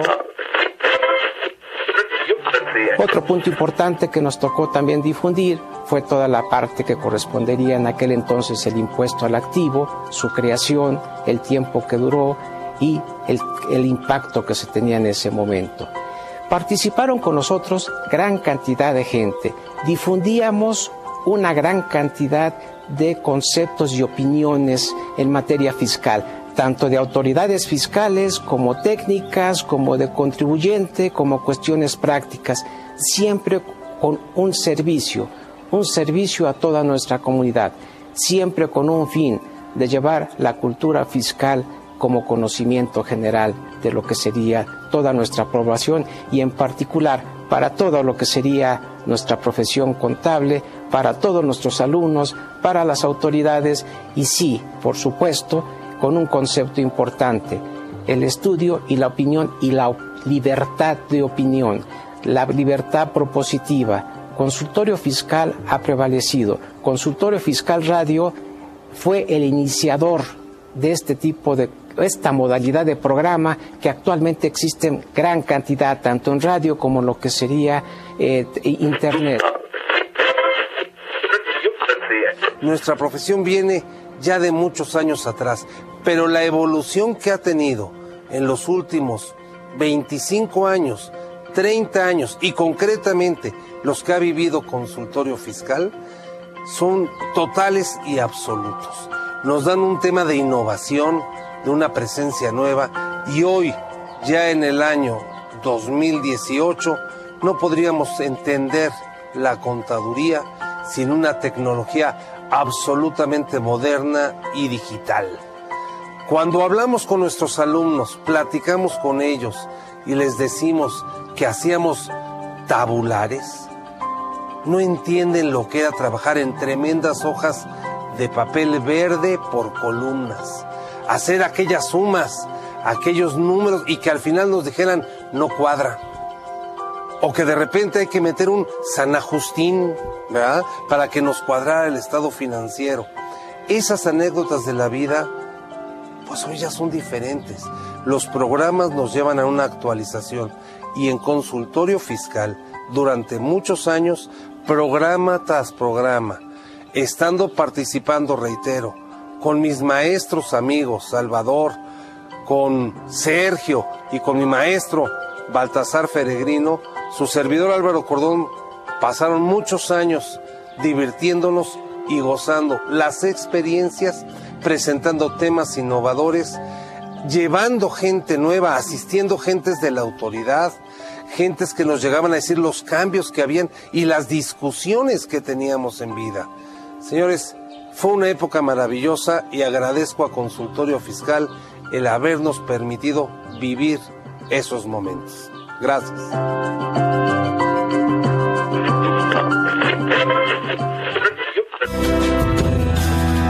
Ve y escúchanos por Twitter, arroba con su fiscal. Llámanos, nos interesa tu opinión. Teléfonos en cabina 5536 8989. Lada 01800 5052 688.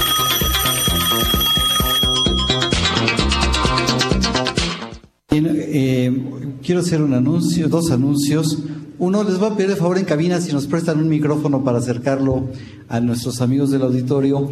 Vamos a regalar una suscripción a la revista, pero para hacer eso voy a hacer una pregunta de algo que hemos platicado y nos vamos a acercar la persona que tenga el micrófono con alguna de los alumnos de la facultad, si me la contestan correctamente, entonces les regalamos una suscripción a la revista.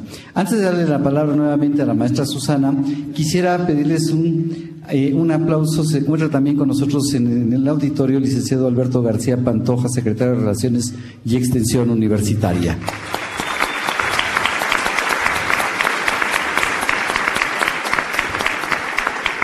Bien, tenemos ya este, el micrófono a la mano.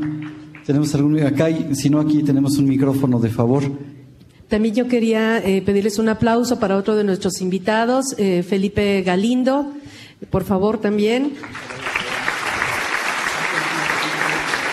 La maestra Violeta, que está a su lado, por favor también, muchas gracias.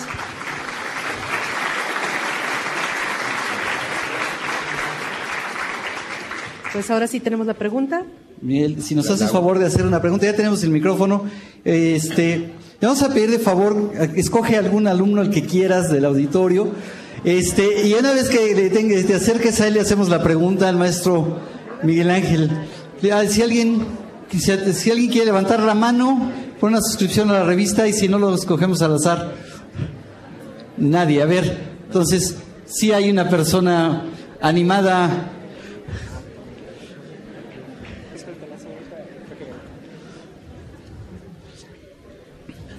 Maestro Miguel Ángel, por favor.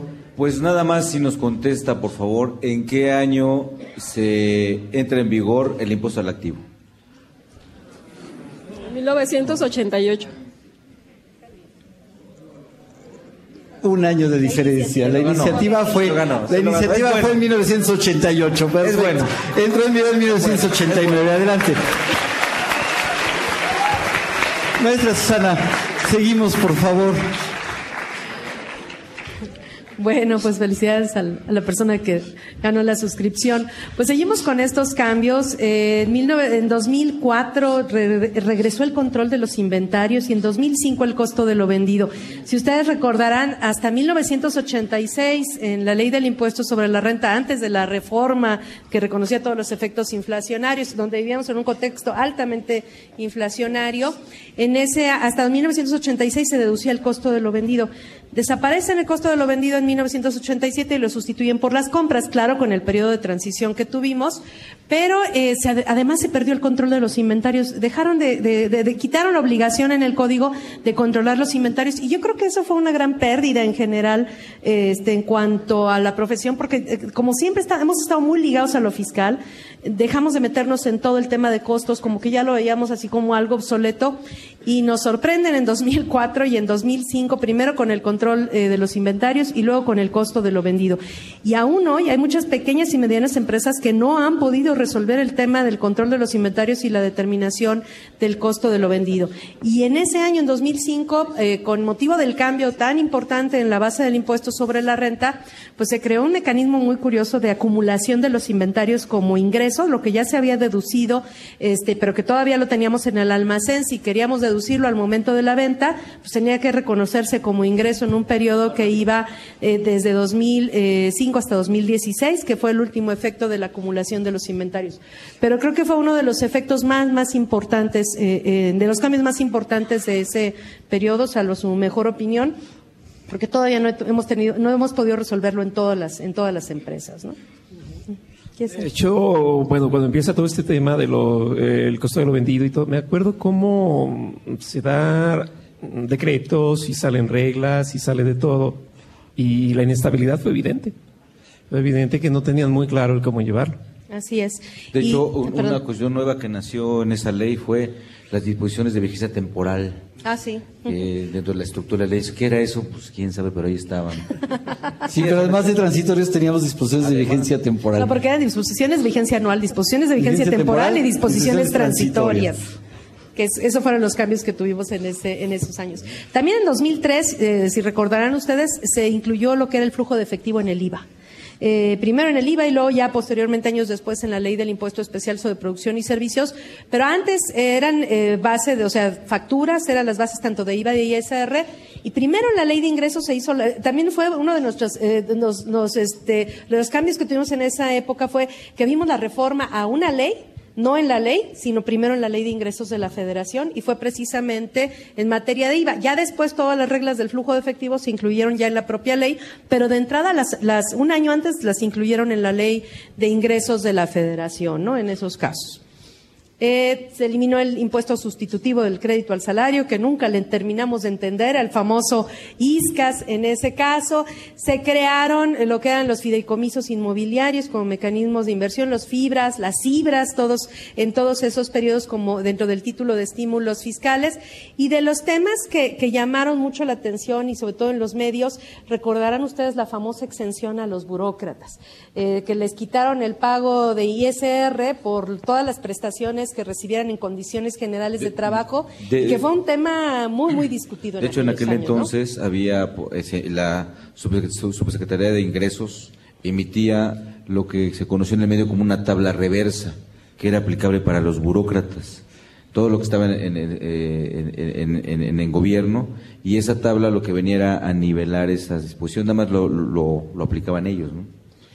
Fue muy discutido, luego se, se derogó la disposición eh, y bueno, eh, eso fue digamos en la exención, pero también en estos años, eh, incluso a lo mejor más reciente, hubo por ahí medio escondida una reforma donde eh, eliminaba la obligación del, del gobierno, de los gobiernos municipales, estatales, de enterar las retenciones eh, de, los, de los trabajadores de gobierno, ¿no? Que incluso eso ameritó una acción colectiva eh, de, de particulares En en contra de esta disposición, ¿no? Bueno, de hecho, se llevó a cabo la acción de inconstitucionalidad que promovió en aquel entonces Macedo de la Concha, eh, panista, o ha llegado al PAN, en donde echan atrás la extensión por gratificaciones a empleados gubernamentales. Y después, en la ley de ingresos, se hace mención que los organismos de alguna manera gubernamentales también no tendrían esta presión por el efecto de retenciones, porque pues por ahí salía la ley. Y se critica mucho, sin embargo, creo que poco se platicó del por qué fue eso. Y es que en la partida federal que da después a los estados, dijo, pues ahí nos vamos a arreglar tú y yo, pero no lo puedo hacer así con los particulares y bueno, ahí es donde se empieza a hacer más grande el tema, pero sí, fue un debate constante. Sí, claro. Y bueno, yo creo que también en esos años, eh, particularmente en 2006, eh, tuvimos eh, el antecedente de lo que fue hoy lo de las disposiciones de lavado de dinero. ¿A qué me refiero? A las declaraciones informativas por donativos recibidos, por ejemplo, en efectivo, bueno, pago de rentas, cobro de cobro de rentas, cobro de donativos que se hicieran en efectivo en, moneda nacional, moneda extranjera, oro, plata, en cantidades superiores a 100 mil pesos, ¿no? por aquello de que las limosnas se lavaban cuando llegaban. A claro, e incluso disposiciones al grado también de aportaciones de capital, que en términos de, de la impuesto sobre la renta no son ingresos, y después si eran en efectivo y no eran reportadas hasta cierto monto, se convertían en ingresos, ¿no? De 600 mil pesos para las aportaciones de capital. De, derecho, de, derecho fiscal, ¿no? Que le van dando origen a la obligación de pagar impuestos. Y los préstamos donativos o premios que en lo individual o en su conjunto excedieran de 600 mil pesos. Todas esas obligaciones de informar nacen en más o menos en 2006, ¿no? Y se eliminan algunas exenciones que, también venían ahí relacionadas con algunos temas también que, que hasta hoy los venimos arrastrando. Y yo creo que lo principal en 2008, pues nace el impuesto empresarial, la tasa única, y se abroga el impuesto al activo. Ya lo había mencionado Carlos, el impuesto al activo se creó como un impuesto mínimo para que aquellas empresas que constantemente declaraban pérdidas, pues pagaran algo, eh, que declaraban pérdidas en el ISR, pues pagaran algo, y precisamente ese fue el, instrumento del Estado para lograr ese objetivo, pues fue el impuesto al activo. Sí, e, era que pagaran algo y después lo recuperaran. Así Cuando es. Cuando se volvieran productivos, lo recuperaban. Así es. Este, ¿Te parece, Susana, si vamos a, escuchar de nuevo al maestro eh, José Silvestre Méndez para que nos diga cuál fue el panorama fiscal en el periodo 2010 a la fecha. Adelante, por favor. Consultorio Fiscal Radio.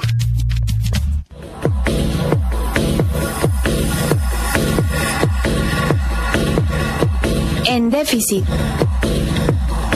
Con José Silvestre Méndez.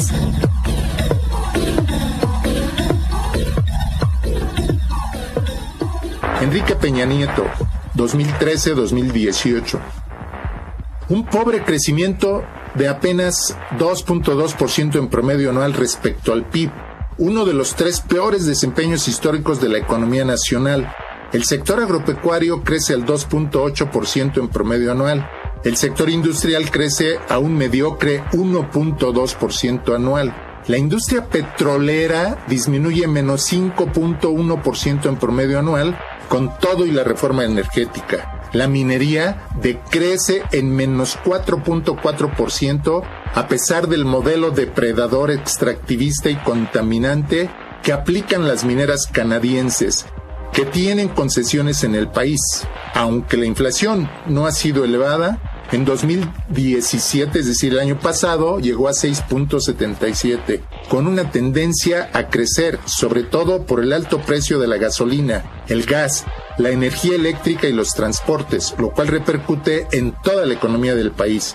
El panorama laboral del país es deprimente, con más de 30 millones de mexicanos en la economía informal, más de 6 millones de trabajadores que ganan entre uno y dos salarios mínimos, además del creciente desempleo y subempleo. Muy triste la evolución de la economía mexicana en los últimos 30 años, que no ha logrado superar los graves problemas sociales de la mayoría de los mexicanos que siguen a la espera de mejorar sus condiciones de vida, de tener acceso a los derechos humanos básicos, es decir, a una vida digna y decente.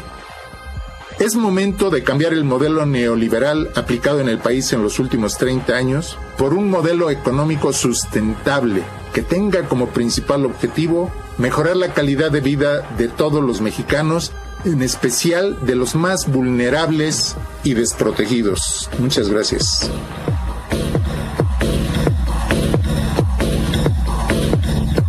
En déficit. Con José Silvestre Méndez.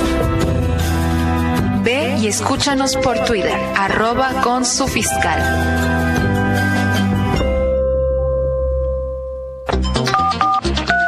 Llámanos, nos interesa tu opinión. Teléfonos en cabina 5536 8989. Lada 01800 5052 688.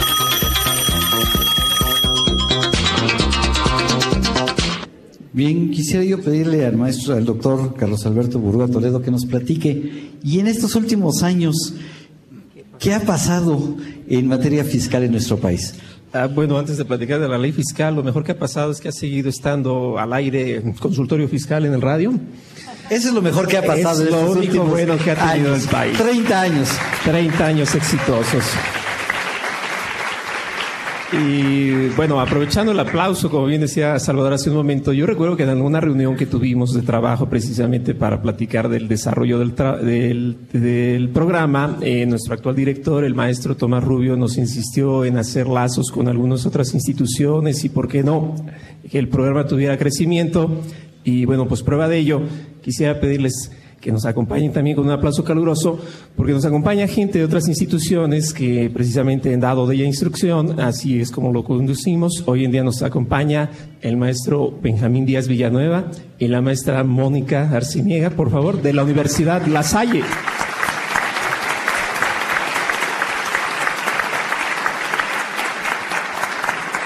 Ellos han sido invitados al programa de radio, televisión, precisamente de la Universidad de La Salle, Facultad de Negocios, y asimismo atrás tenemos al doctor Leopoldo Reyes Equiguas, quien es actual rector de la Universidad Latina. Por favor.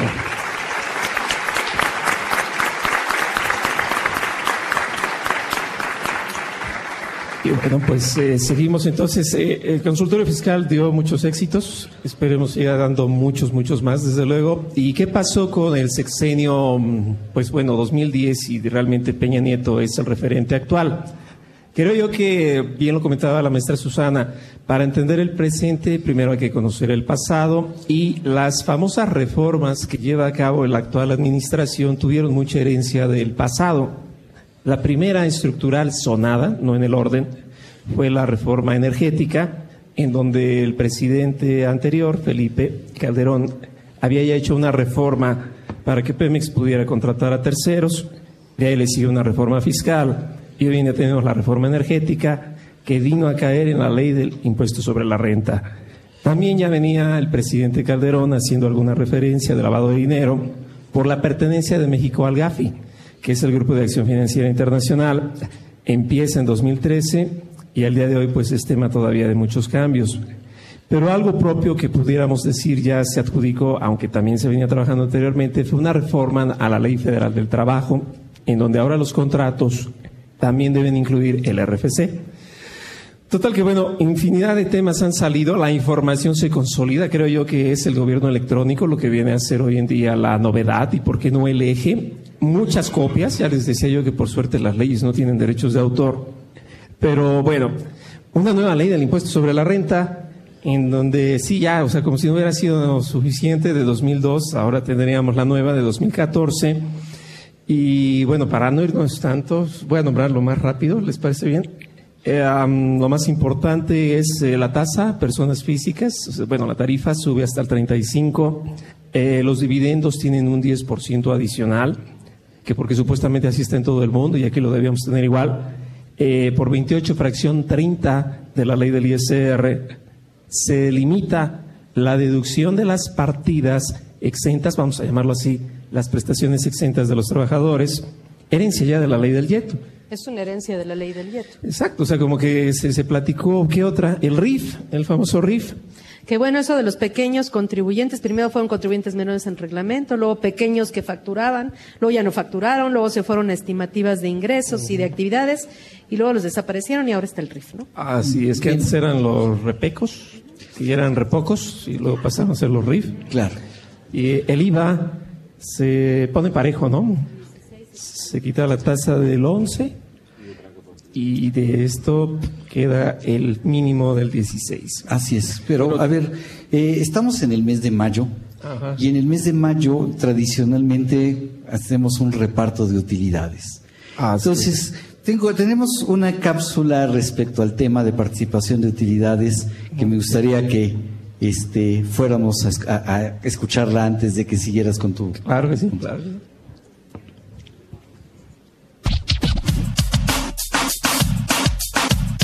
Consultorio Fiscal Radio. Aquí, oficial Satanasio. Comandante, tenemos un número de percepción 003. Se manifiestan dos sujetos. Uno reitera que no se le ha pagado su PTU y el otro que está mal calculada la retención del ISR. Ambos sujetos indican estar inconformes con la determinación de la parte acusada, que se hace llamar Patito Infeliz SADCB.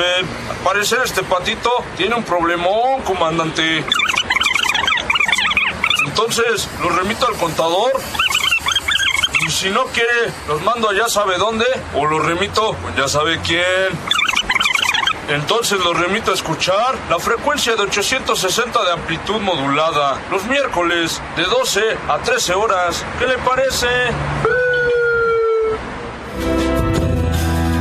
Ve y escúchanos por Twitter, arroba con su fiscal.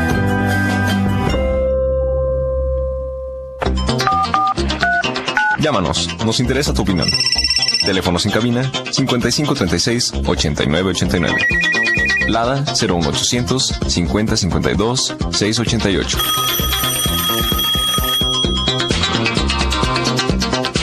Bien, agradecemos que nos acompañen.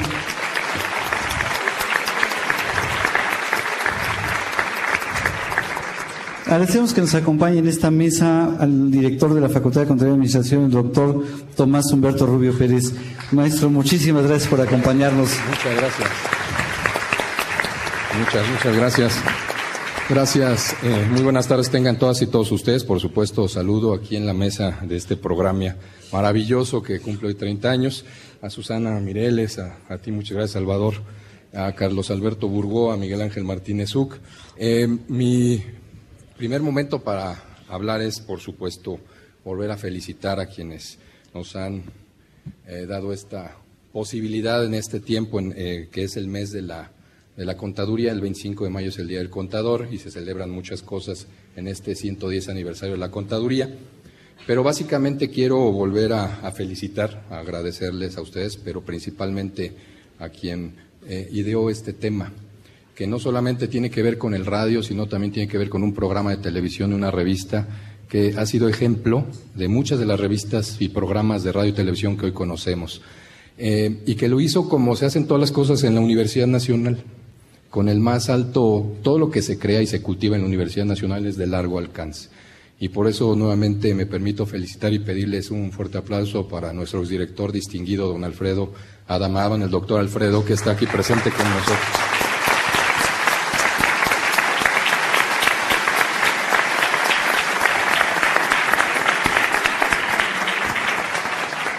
De verdad, muchas gracias porque hemos podido tener estos años eh, en, en, vivo con muchas cosas importantes, con los diferentes conductores que hemos tenido, nuestro primer conductor y amigo, el maestro Lino, que trabaja en muchos de los temas que hemos eh, tenido aquí en la facultad. Me llena de orgullo, por supuesto, que en este auditorio estén los jóvenes que hoy están en la facultad trabajando para formarse en nuestras áreas de conocimiento. Y solamente les quiero comentar, porque lo comentaba ahorita con el doctor Alfredo, a lo mejor muchos de ustedes no lo saben, eh, pero la, el, el área en la que yo inicié a trabajar en esta facultad fue en el área fiscal. Y se acordarán que nos veíamos en diferentes cursos de capacitación allá en Querétaro con el apoyo de la maestra Valle, Marta Valle principalmente, pero muchos de ustedes que coordinan y que han participado y demás, eh, me acompañaron en ese momento y creo que es una de las fortalezas importantes y seguimos teniendo grandes éxitos hasta a través de esta área importantísima de conocimiento que tenemos en la Facultad de Contaduría, que es una fortaleza de la profesión. Me encantó la cápsula que hablaba que no se van a estar contador ahora hasta siete porque cada vez es más complicado hacer cosas. Con el apoyo de la tecnología, maestro Baltasar, nuestro consejero técnico, hemos platicado el tema y que por supuesto que tenemos que ir hacia adelante que hay muchas eh, situaciones de la contaduría que tenemos que ver y aprovecho para saludar a muchos amigos del eh, Consejo Ejecutivo Nacional del Instituto Mexicano de Contadores Públicos, así como presidentes de colegios del país que nos están leyendo, nos están siguiendo a través de la página de, la, de Radio UNAM en esta transmisión y nos han mandado felicitarles a todas y a todos ustedes.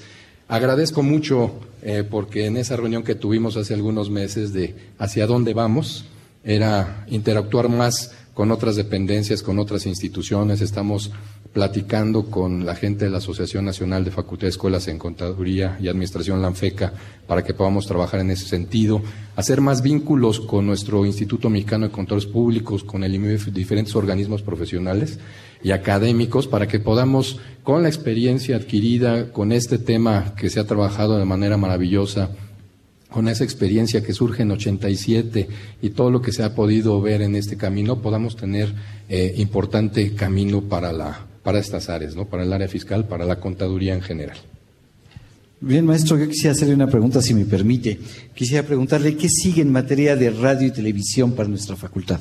Muchas gracias. Pues primero, la, tomar la experiencia que se ha acumulado, aumentar algunos de los temas que tenemos que, que aumentar eh, la principal es un trabajo que se está haciendo a través del Comité Nacional Directivo, en donde me apoya el maestro Lino Rodríguez, que ya tiene la experiencia maravillosa también en esa área, para que podamos acercarnos y tener un programa en donde podamos vincularnos con las siete zonas de ANFECA, con las áreas académicas en particular, y que podamos fortalecer, insisto, con la experiencia de la Universidad Nacional, de la Facultad de Contaduría, este proyecto en lo académico para que se puedan acercar todas las voces y podamos tener esa posibilidad. En términos de, de la parte de televisión, por supuesto tenemos que incrementar algunos temas, ¿no? El tema más importante, y ahorita los oíamos, eh, que es uno está en el top 5 este programa de radio en Radio UNAM, pero también me sorprendía la, temática que me dijeron, más de 1.560 programas grabados, en donde tenemos el aporte de un talento humano maravilloso, amigos de mucho tiempo,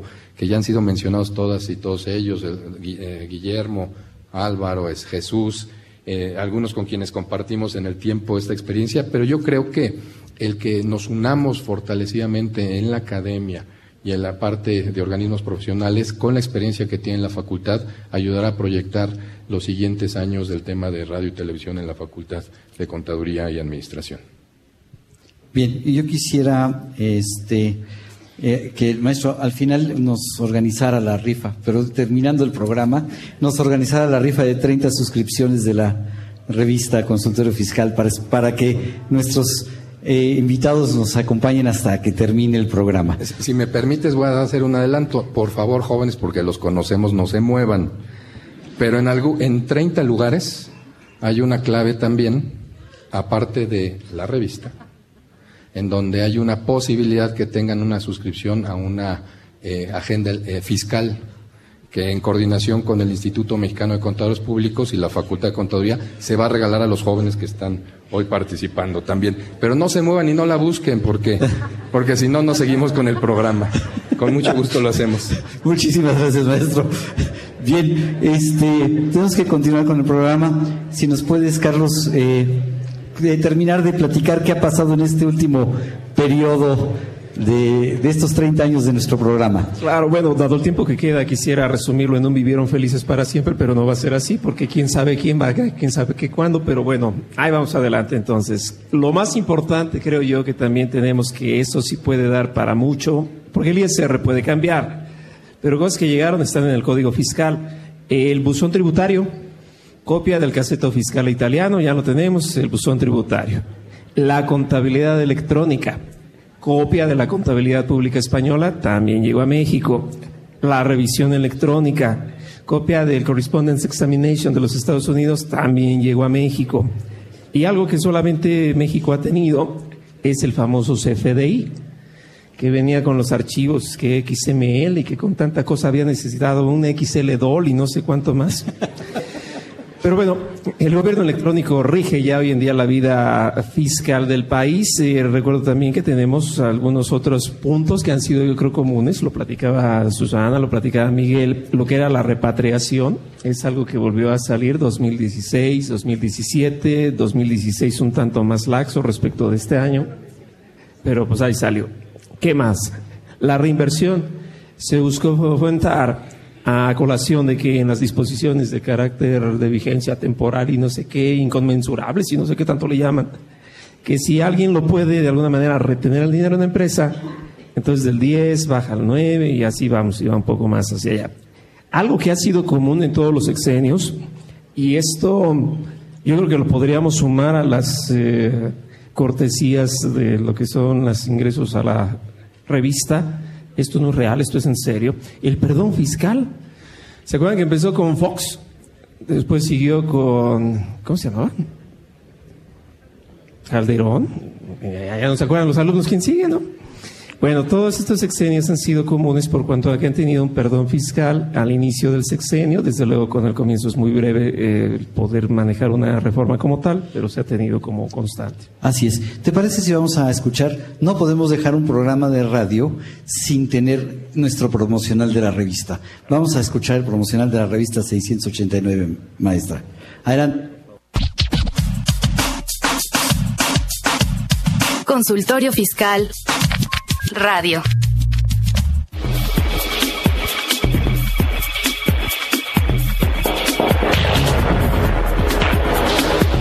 En esta nueva edición, la 689 Consultorio Fiscal, como siempre, aborda interesantes artículos de corte jurídico, laboral, contable, financiero y fiscal. José Alfredo Zaragoza Buendía estudia las disposiciones legales del tratamiento fiscal de la PTU de las empresas. Natalia León Ponce realiza el análisis de las implicaciones penales y fiscales del artículo 69b del Código Fiscal de la Federación.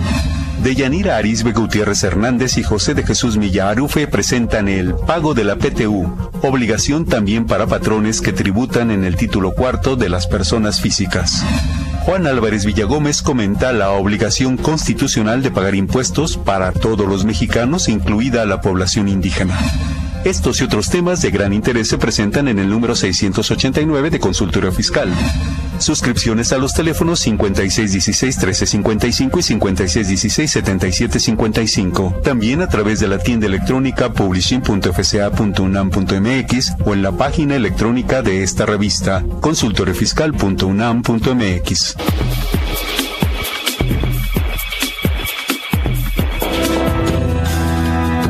y escúchanos por Twitter, arroba con su fiscal.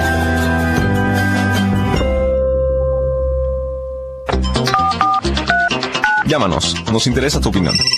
Teléfonos en cabina 5536 8989. Lada 01800 5052 688.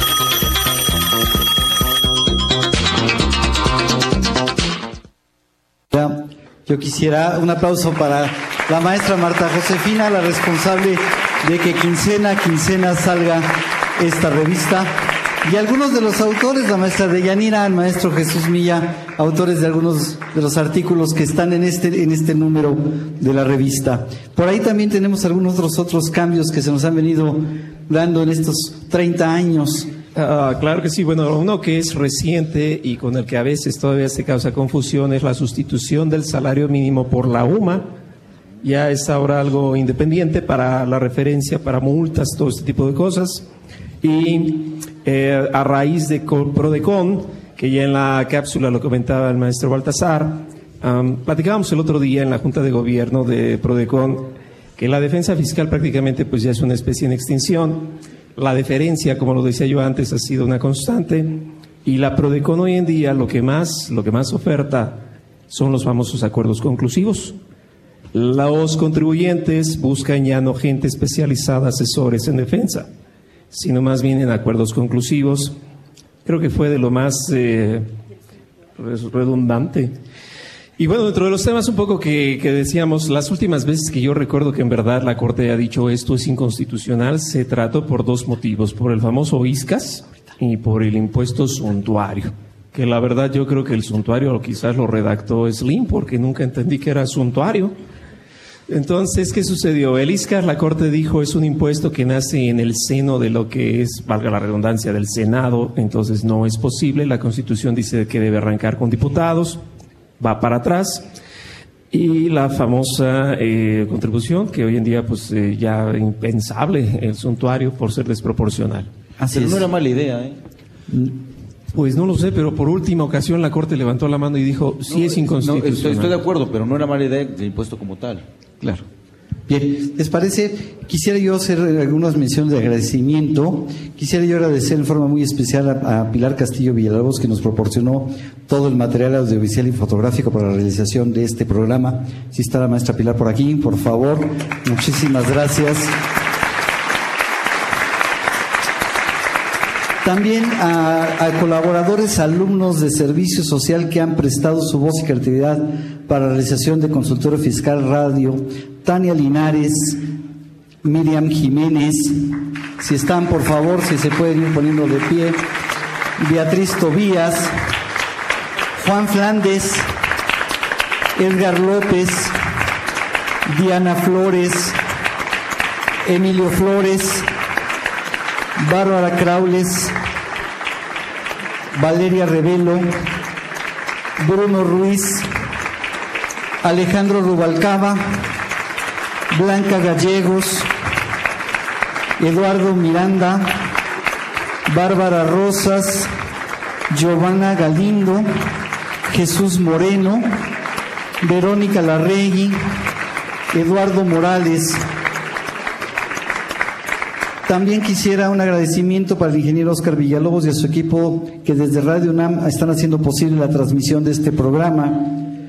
También eh, un agradecimiento a Antonio Calvo Martínez, José Andrés Aguilar González, José Gutiérrez Ramírez, Javier Molina Luna y por supuesto Socorro Montes.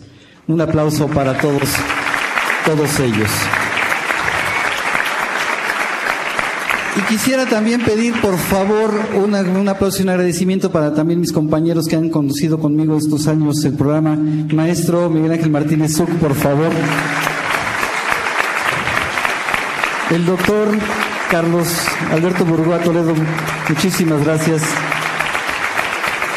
Por supuesto, la maestra Susana Mirez Arreola, muchísimas gracias. Y por supuesto, el maestro Salvador Rotera Ubanel, por favor.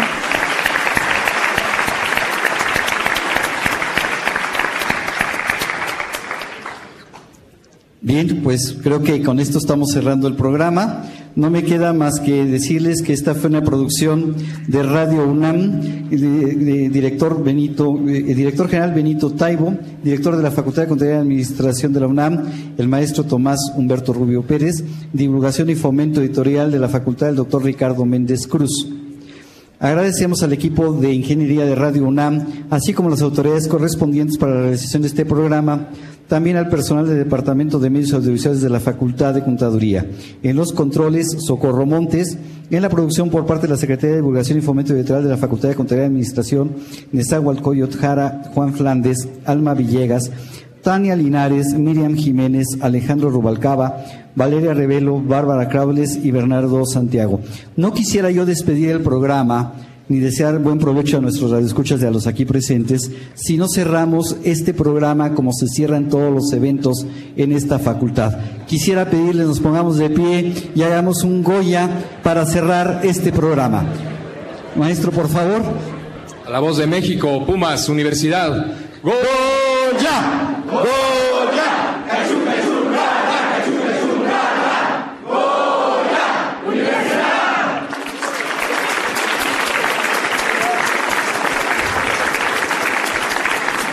Muchísimas gracias.